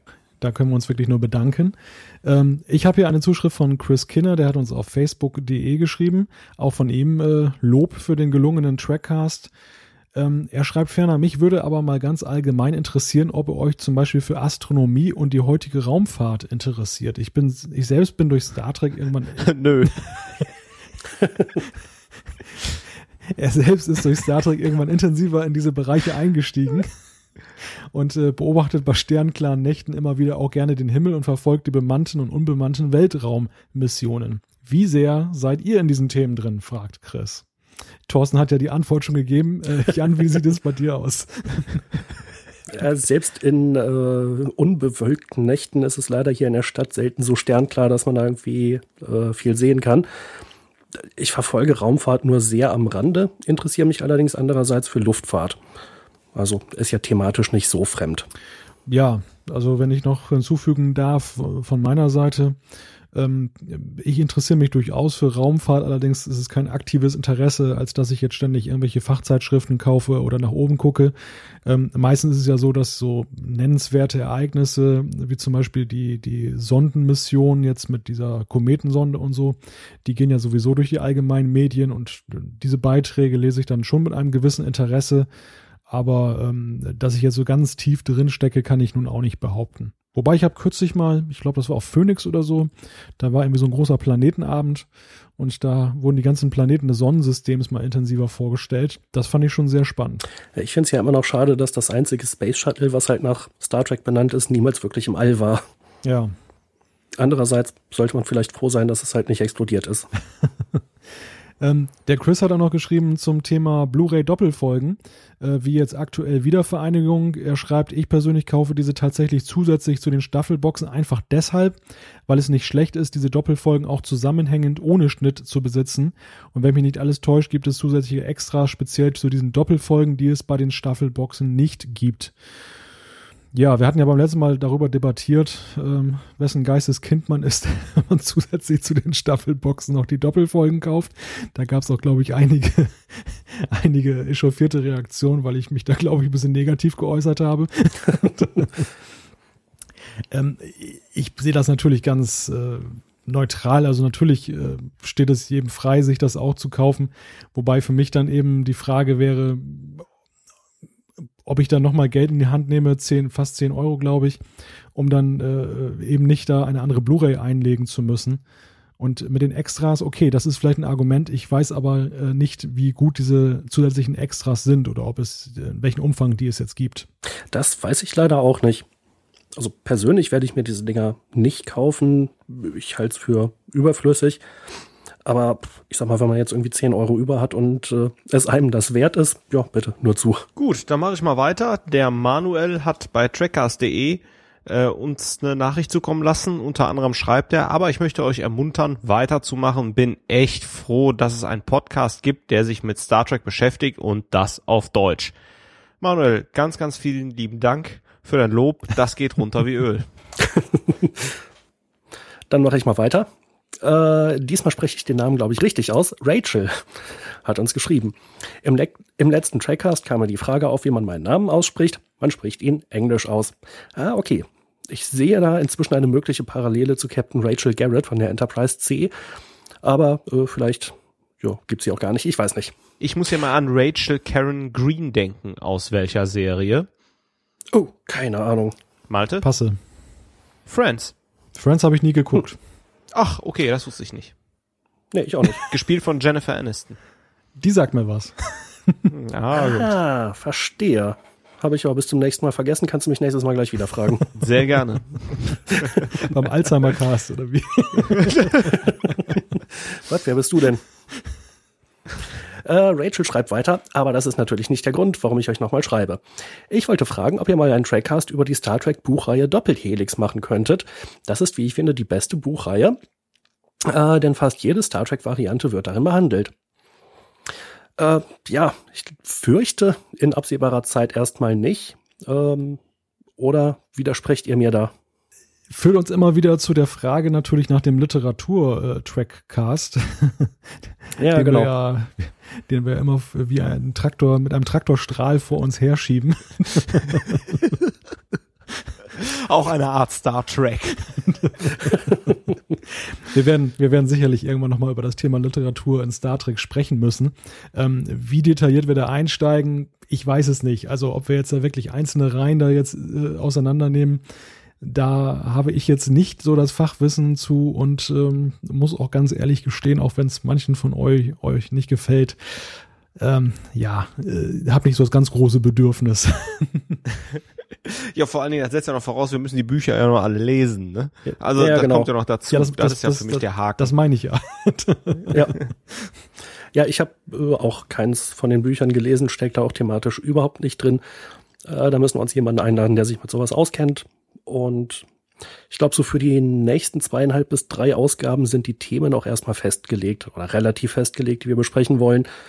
Äh, aber ich will das auf keinen Fall ausschließen, dass das nochmal irgendwann kommen könnte. Die Nachfrage ist ja auf jeden Fall sehr groß. Jungs, sollen wir denn das Thema jetzt erstmal, weil die, das ist auch ein Déjà-vu für mich. Ich glaube, die Frage kriegen wir jede Folge gestellt. Äh, ja. Dann erstmal beschließen, äh, wie unseren Sieben-Stunden-Cast. Also das ist ja so ein Dauerbrenner, deswegen, ähm, ja, also eigentlich müssen wir das dringend mal machen. Ähm, aber wie gesagt, ich habe keine der Buchreihen gelesen und da jetzt irgendwie nur anhand von Rezensionen was drüber zu schreiben, äh, das taugt natürlich auch nicht. Nein, also wie du schon sagst, Jan, wir brauchen einen qualifizierten Gast, der da äh, ein guter Gesprächspartner für eine solche Folge ist. Andererseits erkenne ich eben auch aus den vielen Zuschriften, es ist ein großes Bedürfnis unserer Hörer und ähm, das bietet ja auch sicherlich viel interessanten Gesprächsstoff. Ich würde einfach mal sagen, wir packen das auf die Agenda für 20, 2014 und äh, dann schauen wir mal, was daraus wird. Ja, genau. Das klingt gut. Ja, ich darf dann noch gleich weitermachen. Ich habe hier eine Zuschrift von Stefan, der hat über trackcast.de geschrieben. Hallo Trackcast-Team, danke für euren Trackcast. Oh, das war jetzt viele Trackcasts auf einmal. danke. Danke für das tolle Jahr. Danke für eure Arbeit. Am meisten bedanken möchte ich mich jedoch bei eurem Mitarbeiter für Merchandising-Artikel. Die gelieferten Kugelschreiber und Fußbälle sind wirklich toll. Macht weiter.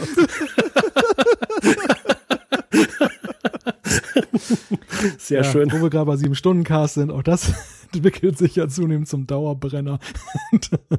die Merchandising-Abteilung. Nein, aber danke, vielen Dank, Stefan, äh, und auch allen anderen, die uns da über den Klee loben. Wenn man das so vorträgt, dann klingt das ja immer so ein bisschen so, als wollen wir uns jetzt hier selbst beweihräuchern oder als würden wir jetzt dann gezielt auch die Zuschriften aussuchen, äh, die uns jetzt hier loben. Aber es war nach der letzten Sendung tatsächlich so, vielleicht lag es noch so ein bisschen daran, was wir vor Weihnachten aufgezeichnet haben, ähm, dass die Leute uns auch nochmal beschenken wollten mit äh, Lob. Ähm, wie gesagt, sehr schön, freut uns außerordentlich, aber ihr dürft uns natürlich auch gerne sagen, wenn irgendetwas nicht gefällt oder wenn wir Fehler machen. Das macht ihr ja auch sonst ganz eifrig. Also vielen Dank an alle. Gut, dann mache ich mal weiter. Ich habe noch eine zweite Zuschrift von Jean-Luc. Das ist übrigens ein Weltklasse-Nick, muss ich auch mal noch mal zum Besten geben, auch über trackcast.de. Diese Folge war absolut eine der besten. Tja, mit den Co-Moderatoren an meiner Seite kann, können wir auch nur qualitativ sehr hochwertige Sachen über den Ether schicken. Also besten Dank nochmal für unsere Bestätigung. Das war übrigens jetzt Ironie. Also, ne, falls das nicht rübergekommen ist. Hätte keiner gemerkt. Hätte überhaupt keiner gemerkt. Ja, ich weiß ja, man, man weiß ja nie heutzutage. Mach doch mal eine Folge über Star Trek und die Fans oder den Vergleich Konflikte heute und in Star Trek, beispielsweise Afghanistan-Konflikt und Dominion-Krieg. Heißer. ja, es sind ja zwei heiße Eisen. Wir verbrennen uns ja gern bei dem einen oder anderen Thema die Finger, aber ähm, ja, weiß ich nicht, ob das nicht so ein bisschen ausartet. Also die Idee ist mal grundsätzlich nicht schlecht, aber Afghanistan-Konflikt ist mir dann doch sehr politisch und zu real. Wir unterhalten uns ja über äh, Fiktion, also über eine Serie, die es ja so äh, in Wirklichkeit nicht gibt. Ich hoffe jetzt, äh, ein, einige Welten fallen jetzt auch nicht in so Trümmer Was? zusammen wie Kartenhäuser. Das gibt's nicht? Ja, ja, nein, nein äh, erstmal nicht und wahrscheinlich auch in absehbarer Zeit nicht. Ähm, ja, weiß ich nicht, ob man da sich anmaßen sollte, das mit einem Krieg oder einem Konflikt zu vergleichen. Star Trek und die Fans, ja, ist ja so ein weites Feld. Ähm, ja, habe ich jetzt auch nicht so direkt eine Idee, ähm, wie man das machen könnte. Ähm, wir können ja mal drüber nachdenken. Also erstmal vielen Dank natürlich für die Themenideen. Ähm, das sind natürlich schon sehr komplexe Themen, wie ich finde. Den wir auch dann nicht, äh, dem wir dann auch gerecht werden wollen und wo wir nicht einfach nur ein bisschen rumlabern wollen und dann, dann war's das. Und ähm, ich finde, sowohl bei der Untersuchung, was für Fans gibt es eigentlich, da gab es ja auch mal von Denise Crosby diese Dokumentation Trekkies und auf der anderen Seite auch bei der Frage, ähm, Konflikte heute und, und in Star Trek zu vergleichen. Ich meine, auf der Hand liegt natürlich ja so aus TOS-Zeiten noch diese, diese Anspielung auf den Kalten Krieg. Aber das äh, zu untersuchen, das würde ja auch erfordern, dass man sich da schon etwas tiefer damit auseinandersetzt und das ist mit unseren bescheidenen Mitteln schwer möglich. Da, das wäre im Prinzip auch ein Thema eigentlich für so eine Studie oder etwas Universitäres.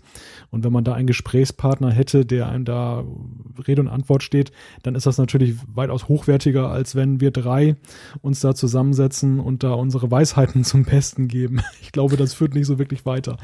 Also es bietet sich ja immer hier und da mal an, wenn das Thema halt irgendwie gerade aufkommt, so wie halt dieser äh, Cardassianer-Bajoraner-Konflikt, äh, wo man ja durchaus eine Menge Parallelen ziehen kann zu irgendwelchen irdischen Konflikten. Ähm, also ich denke, wenn sich's anbietet, dann werden wir sowas auch ansprechen. Aber ja, eine eigene Folge zu dem Thema. Ähm, mal sehen, vielleicht kommt es ja noch. Na gut, dann mache ich doch mal weiter mit der nächsten Zuschrift. Die kommt von Ecstasy123. Der hat uns auf unserer Seite trackcast.de geschrieben und schreibt, mir hat der erste Star Trek-Film eigentlich ganz gut gefallen. Der beste Film der Reihe ist für mich der vierte, da sich die äh, Crew und das Franchise Star äh, und das Franchise Star Trek allgemein nicht besonders ernst nehmen. Science Fiction ist immer dann nicht zu ertragen, wenn sich die Filme ernst nehmen. Science Fiction ist im besten Falle gut gemachte Unterhaltung. Und die einzigen Filme dieses Genres, die ich ernst nehme, sind der erste Alien-Film und eben der Klassiker 2001. Ja, äh, kann man so sehen. Ich persönlich finde Star Trek oder Science Fiction auch dann durchaus mal ganz gut, wenn es sich ernst nimmt und wenn es ernste Themen anspricht. Wir hatten ja gerade die, den Kriegsvergleich. Ähm, sowas kann durchaus mal sehr gut zum Nachdenken anregen. Aber ich fand den vierten Film, der sich eben nicht sonderlich ernst genommen hat, auch sehr gut. Und auch deswegen, weil er es nicht getan hat. Aber ich denke mal, da ist einfach jeder anderer Meinung. Jo, dann geht's, glaube ich, weiter mit Malte. Genau, ich habe hier eine Zuschrift von Marcel Neu über Facebook.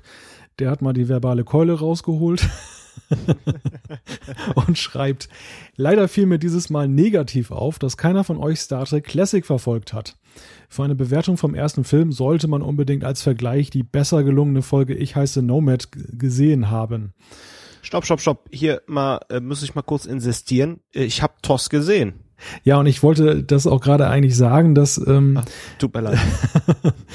ich glaube, du warst es so auch sogar, Thorsten. Ich habe das nochmal nachgehört, die die Folge, ähm, der auch diesen Vergleich zieht. Also so gesehen kann ich diese Kritik nicht so ganz nachvollziehen, ähm, weil das ist ja zur Sprache gekommen und ja, das schießt so ein bisschen am Ziel vorbei. Ja, schade. Stimmt, genau, Marcel. Hey, hör demnächst mal besser zu.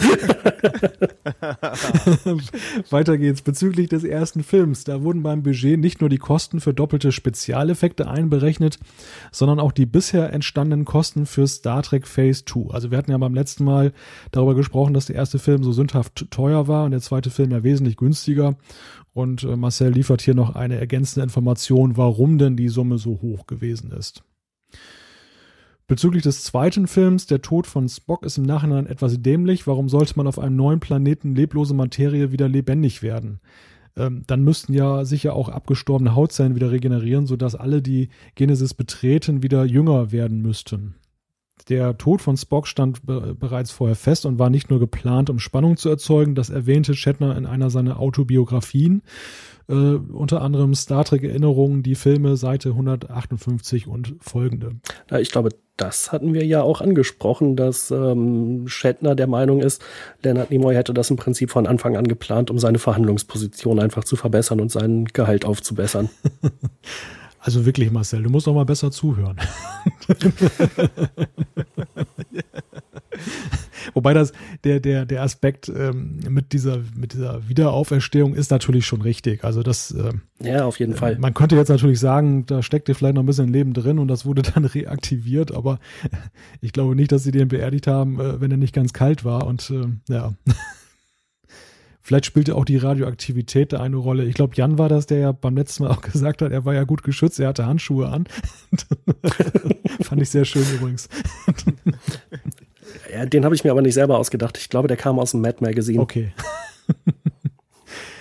ja, dann mache ich nochmal einen großen Sprung äh, an den, in den letzten Absatz von äh, Marcells Zuschrift. Allgemein zum letzten Trackcast Voyager besser als Deep Space Nine. Das ist nur eine Einzelmeinung. Ich meine, das war auch eine Einzelmeinung, nämlich meine.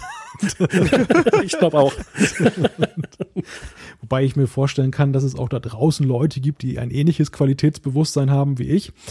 Nichtsdestotrotz, ähm, das haben wir, glaube ich, nicht pauschal festgestellt. Insofern auch da nicht ganz richtig zugehört. Schließlich, vielleicht fällt euch auf, dass hier selten Lob von mir steht. Ja, ist uns durchaus aufgefallen.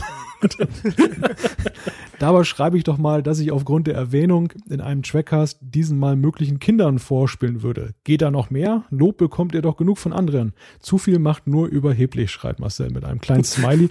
Ich hoffe, Marcel, du hast auch unseren kleinen Smiley herausgehört bei unserer Antwort. Wir danken dir natürlich sehr herzlich, dass du dich kritisch äh, mit unserer Sendung auseinandersetzt. Gut, dann mache ich mal weiter. Ähm, auf Facebook hat Benjamin Arndt geschrieben, unter anderem. Ich möchte mich an dieser Stelle aber nicht nur bedanken, sondern auch ein Thema anregen. Anstoß zu meinem Themenvorschlag ist ein Video eines T3N-Redakteurs auf der Technikmesse in Las Vegas. Hier wurde ein 4K Touch oder 4K Touch Monitor vorgestellt. Den äh, Link reich mal von Marcel noch in die Leser-Show Notes rein. Es ist doch immer wieder erstaunlich, wie sehr man der Technik aus Star Trek näher kommt. Hätte der äh, Monitor noch eine Spracheingabe und ein ansprechendes Interface wie das LCAS-System von Michael Okuda, wäre das mal ein Knaller für uns Fans. Also ich habe mir das Video angeguckt, das ist echt total witzig, ähm, was der Redakteur da äh, mit diesem Techniker macht und äh, ja, also Star Trek Zukunft hält Einzug in unsere Häuser und Wohnzimmer. Das war ja auch ein Thema äh, im Trackcast Nummer 13, die Machbarkeit von Star Trek Technologien und äh, ich finde es schön, dass du auch noch ein weiteres Beispiel hier gefunden hast, Benjamin. Also besten Dank. Ich habe mir das Video nicht angeguckt, aber funktioniert denn das besser als diese schrecklichen äh, Wahl-Live-Sendungen, wo die Redakteure da immer auf irgendwelchen Monitoren rumwischen und das funktioniert dann immer nicht? Äh, also in der Demonstration sah es besser aus, allerdings ähm, ja ist natürlich immer noch die Frage, wie gut das ähm, halt quasi für so eine Messe aufpoliert worden ist oder nicht. Also sah auf jeden Fall ganz gut aus und äh, 4K oder 4K ist schon äh, nochmal ein ganzer Sprung. Ich hatte nämlich, äh, bin nämlich letztes Jahr im Mai in den Genuss gekommen, äh, mir in New York ähm, einen Film auf 4K anzugucken, in einem 4K-Kino. Das war schon krass. Also es war nochmal ein ganzer Sprung weiter. Jo, faszinierend. Ich sage jetzt Dann, aber äh, nicht wird's ja- welchen, ich sage jetzt aber nicht welchen Film. Na gut. Nein, es war kein Pornokino. Das wäre jetzt meine Vermutung gewesen. ich war mit meiner Freundin da drin, also. Ne? Das eine schließt War- das andere nicht aus. Hey, hey, hey. War eine Komödie. So, jetzt mehr erzähle ich nicht mehr. Äh, Tasmanius hat uns auf unserer Seite trackcast.de geschrieben. Ähm, er hatte letztes Mal ein wenig Kritik geäußert und da waren wir dann letztes Mal darauf eingegangen. Und äh, das äh, wollte er jetzt nochmal erläutern, wie das gemeint war. Äh, unter anderem schreibt er, wenn lediglich ihr drei euch über einzelne Folgen, wie zum Beispiel den Kampf um das Klingonische Reich, äh, oder über einzelne Staffeln unterhaltet, dann ist das zwar ganz nett, euch zuzuhören, aber im Grunde nicht mehr als ein Abnörden unter Star Trek-Fans ohne selbst mitnörden zu können. Dann kommen viele Aspekte zur Sprache, aber andere, die ich für wichtig halte, fallen unter den Tisch bzw. werden anders interpretiert. Und als zur Passivität verdammter Zuhörer kann man nur zähneknirschend zuhören, während man doch eigentlich in den iPod brüllen möchte. ja, kann ich nachvollziehen, äh, dass man da gerne mitdiskutieren möchte oder dass man eben Dinge auch einfach mal anders sieht. Insofern, ich denke, ich verstehe etwas besser, wie die äh, Kritik letztes Mal gemeint war. Das ist übrigens ein schöner Aspekt. So schaue ich ein Fußballspiel, beziehungsweise so äh, ärgere ich mich auch da über die Kommentare und rufe dann auch manchmal in den Fernseher rein, aber die hören es leider nicht. Na, immerhin keine Dinge auf den Fernseher geschmissen. Nee. Ich, ich habe ja rechts das Bier und links die Chips. Das Bierflaschen kann man ganz wunderbar auf den Fernseher werfen. Ja, das arme Bier. Ja, du trinkst ja Kölsch. Ah. Die nächste Zuschrift hat Malte. Ja. Thomas Zimmermann hat uns geschrieben über Facebook. Hey, Thomas. Hm, Toller Rohrkrepierer. Nee, nee, ich habe äh, ich hab schon gelacht, aber das ist diesmal nicht rübergekommen. Okay. Man muss dazu wissen, wir kennen Thomas aus früheren Zeiten, ähm, weil wir mit ihm auch im DSI zusammengearbeitet haben. Ich glaube, er hat den Newsletter seinerzeit äh, übernommen, oder? Äh, genau. Genau. Auf jeden Fall, Thomas hat uns geschrieben ähm, und schreibt, ich muss sagen, was mir bei den Live-Trackcasts bisher sehr gut gefiel, war, dass die Hörer im Chat jeden Fehler, der euch unterlief, quasi live beanstanden konnten. So bekommt man angenehme Unterhaltung ohne das gelegentliche Zucken, wenn einem selber etwas auffällt. Das schließt ja so ein bisschen an an die vorherige Zuschrift. Und ist übrigens ja auch so ein bisschen unsere, unser Hintergedanke bei, der Live, bei den Live-Übertragungen, dass ähm, unser Publikum ja auch durchaus den Trackcast eben durch ihr Fachwissen bereichernd. Ähm, er schreibt weiter, ich muss auch sagen, die Tonqualität hat sich wirklich enorm verbessert. Ich habe drei Trackcasts hintereinander im Flugzeug gehört und ich muss zugeben, ernsthaft nicht negativ gemeint, ich bin zwischendrin immer mal wieder eingedöst. das ist so schön. Und er schreibt noch ferner, da ich auch den Voyager Cast angehört hatte, wollte ich anmerken, dass ich persönlich finde, dass Voyager einige Highlights hat, die ich persönlich für das gesamte Genre mit zu den besten Folgen zählen würde. Die Grundidee wurde auch, aber wohl auch deshalb stiefmütterlich behandelt, da in einer sehr frühen Konzeptphase wohl der Plan bestand, einfach die Enterprise D mit neuer Crew losfliegen zu lassen. Das lassen wir jetzt mal so im Raume stehen und gehen gleich weiter. genau. Gut, dann mache ich weiter mit dem Stefan Theobald, der auf Facebook uns eine Nachricht hinterlassen hat. Er schreibt unter anderem, ich habe bei der Voyager-Besprechung übrigens gemerkt, dass ich mir damals die Serie viel zu schnell angeschaut habe. Ich habe ganz viel wieder vergessen. Ein bisschen hole ich das Wissen auf, indem ich auf Tele 5 mal sporadisch in die Folgen reinschaue. Ich hätte zum Beispiel schwören können, dass Seven of Nine schon in der ersten Staffel dabei war. Weit gefehlt. Sie gehörte bei mir irgendwie immer mit dazu. Tja, dann hat sich wohl der Busengeneral ganz deutlich bei dir eingebrannt. Thorsten kriegt das immer wieder hin, so dann nach zwei Stunden mal so richtig einen reinzuhauen. So gewisse Attribute zu betonen. Wo, wobei, wobei Busengeneral habe ich mir jetzt vom Spiegel, ge, ge, na ich sag mal geliehen, die das ja letztendlich äh, als Spitznamen für die 2014er Dschungelcamp-Gewinnerin Melanie Müller ja benutzt haben. Ah. Ah, ja. haha. Ich mache einfach mal weiter, ne? ja, das ist vielleicht besser so. Ähm, Jörn Schaar hat uns getwittert. Kennt ihr schon den Chief O'Brien at Work Webcomic? Super witzig. Ja, den äh, Link reichen wir dann hier in die Show Notes. Äh, ich habe mir angeguckt, aber irgendwie ließ sich diese Grafik nicht so richtig vergrößern. Ich fand das technisch so ein bisschen ungeschickt gemacht. Äh, sah aber jedenfalls der eine, den ich mir angeguckt habe, in der Tat sehr witzig aus. Zeigt ja vor allem, dass Chivo Brein einen ziemlich langweiligen und dämlichen Job da gemacht hat. genau. Captain, wollen Sie nicht vielleicht in den Transporterraum runterkommen, damit ich Sie von hier aus beamen kann? Nein, nein, beamen Sie mich direkt von der Brücke dahin. Ja, komme ich äh, zur nächsten und äh, letzten Zuschrift für diese Sendung. Die kommt von Christoph aus West-Nordrhein-Westfalen über trackcast.de. Christoph ist ja auch schon ein Stammschreiber sozusagen. Ähm, er schreibt, ich muss das auch ein bisschen komprimieren, weil es so viele Aspekte sind. Ähm, beim Thema Enterprise und der Replikator muss ich dem Thorsten vehement widersprechen. Ich zitiere, das Beamen steckt in den Kinderschuhen. Und äh, andererseits gibt ja zu bedenken, wenn der Transporter es nicht schafft, das bestehende Muster eines Menschen genauso wieder zusammenzusetzen, wie es erfasst wurde, dann nimm doch lieber die Fähre. Es geht nicht anders. Ich könnte vielleicht damit leben, wenn ich bei meiner Peking-Ente einige, wenn bei meiner Peking-Ente einige Atome fehlen. Schlimmstenfalls beiße ich nicht ins Fleisch und mein Gebiss bleibt in einem anderen Material hängen. Das Beam muss jedoch zu 100% funktionieren und das tut es auch, zumindest bei Star Trek.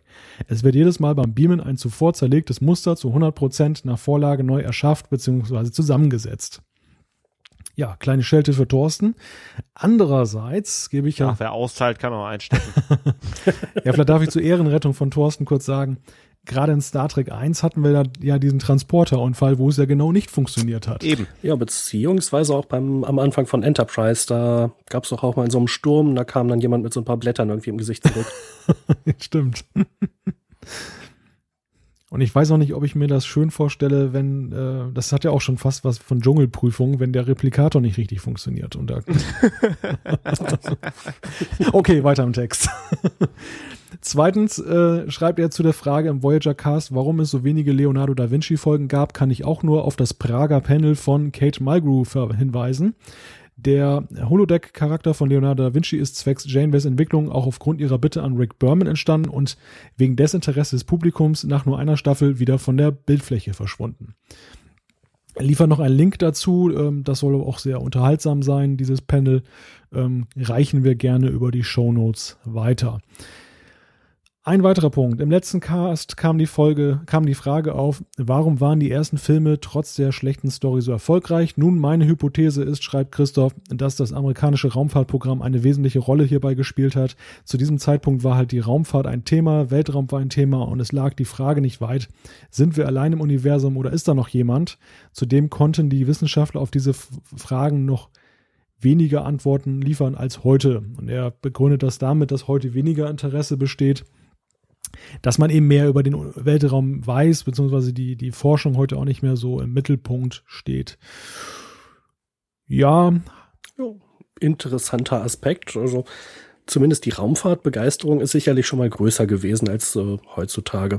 Ja, sehe ich auch so. Also ich glaube schon, dass das auch so ein bisschen Werbung war, beziehungsweise dass einfach auch der Zeitgeist der 70er und 80er Jahre noch mehr so auf Exploration äh, und Erforschung äh, aus war, als das dann heutzutage der Fall ist, so gesehen. Ja, und also ich meine, es gab halt irgendwie das äh, noch sehr junge Shuttle-Programm bei den Armees, äh, wo man dachte, so, jetzt geht's richtig los, jetzt kann man im Prinzip jede Woche irgendwie da hochfliegen. Und äh, mittlerweile ist das halt irgendwie in sich zusammengebrochen, äh, die Kosten sind explodiert, einen Nachfolger fürs Shuttle gibt's nicht. Ähm, im Wesentlichen nutzt man jetzt wieder die Technik, die halt davor genommen wurde. Und äh, die Versorgung der ISS wäre, glaube ich, ohne die Russen teilweise irgendwie gar nicht mehr möglich. Äh, da hat sich, denke ich, schon so ein bisschen Ernüchterung eingestellt. Und wenn man das jetzt auf Science Fiction bezieht, da einfach den direkten Zusammenhang herstellt, dann klingt es für mich durchaus sehr plausibel, äh, dass halt zu, ja, gerade in den 70er, 80er Jahren äh, eben auch die Science-Fiction-Begeisterung größer war, weil man eben auch dachte, so, jetzt kann man vielleicht dann demnächst mal irgendwo hin, äh, die Technik wird sich so schnell weiterentwickeln, dass man dann vielleicht so in, keine Ahnung, 20, 30 Jahren dann auch mal nachgucken kann, ob auf, auf Alpha Centauri äh, irgendwelche Lebensformen sind. Ja, 20, 30 wäre vielleicht ein bisschen sehr, sehr optimistisch geschätzt. Aber so in den letzten Jahren hat sich da ja eigentlich nicht viel getan in dieser Richtung. Außerdem brauchen wir keinen Kommunikator mehr, denn wir haben ja das Handy. Ja, dann hat Christoph noch die Frage, wo wird eigentlich angekündigt, dass ihr live auf Sendung geht, beziehungsweise einen Livecast macht? Diese Frage hat mich verschiedentlich schon ereilt. Ähm, es ist so, wir kündigen das auf der einen Seite auf unserer Seite trackcast.de an, meistens auch relativ prominent und äh, zum anderen auf unserer Facebook-Seite äh, facebook.com slash trackcast, da kann man das auch nachlesen. Ähm, es ist so, wir kündigen das immer relativ kurzfristig an, weil auch unsere Planung äh, da immer ein bisschen kurzfristiger angelegt ist und wir ja auch ungern euch dann die Irre führen wollen und dann kommt der Termin gar nicht zustande, weil es kurzfristig bei uns nicht geht. Ähm, wir sind natürlich offen für Vorschläge, wenn ihr sagt, den und den Weg könntet ihr auch noch beschreiten, damit das mehr oder besser publik wird, dann äh, werden wir natürlich gucken, ob wir das auch umsetzen können. Und Christoph hat noch ein kleines Wesley-Video äh, verlinkt. Das liefern wir natürlich auch in den Show Notes. Gut, dann äh, machen wir das Fass Feedback zu. Und an, angesichts der, der Laufzeit dieses Trackcasts würde ich schon fast sagen, wollen wir mal lieber auf die Anekdote von Jan verzichten, beziehungsweise er hat ja schon Dutzende geliefert. ich habe eh mein Pulver schon verschossen, mir fällt gerade keiner ein. Das beruhigt mich jetzt außerordentlich. Und, und auch von Thorsten gehe ich mal davon aus, dass keine weiteren Fragen mehr bestehen.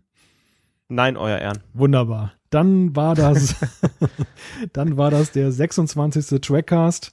Wenn ihr uns schreiben möchtet, schickt uns eine E-Mail an post@trackcast.de, klickt auf den Gefällt mir Button bei Facebook oder folgt uns auf Twitter. Dort könnt ihr auch dann uns äh, Feedback zukommen lassen. Alle Infos zur Sendung gibt es auf www.trackcast.de. Wir freuen uns natürlich, wenn ihr auch beim nächsten Mal wieder dabei seid. Äh, bis dann, macht es gut. Und tschüss. Tschüss.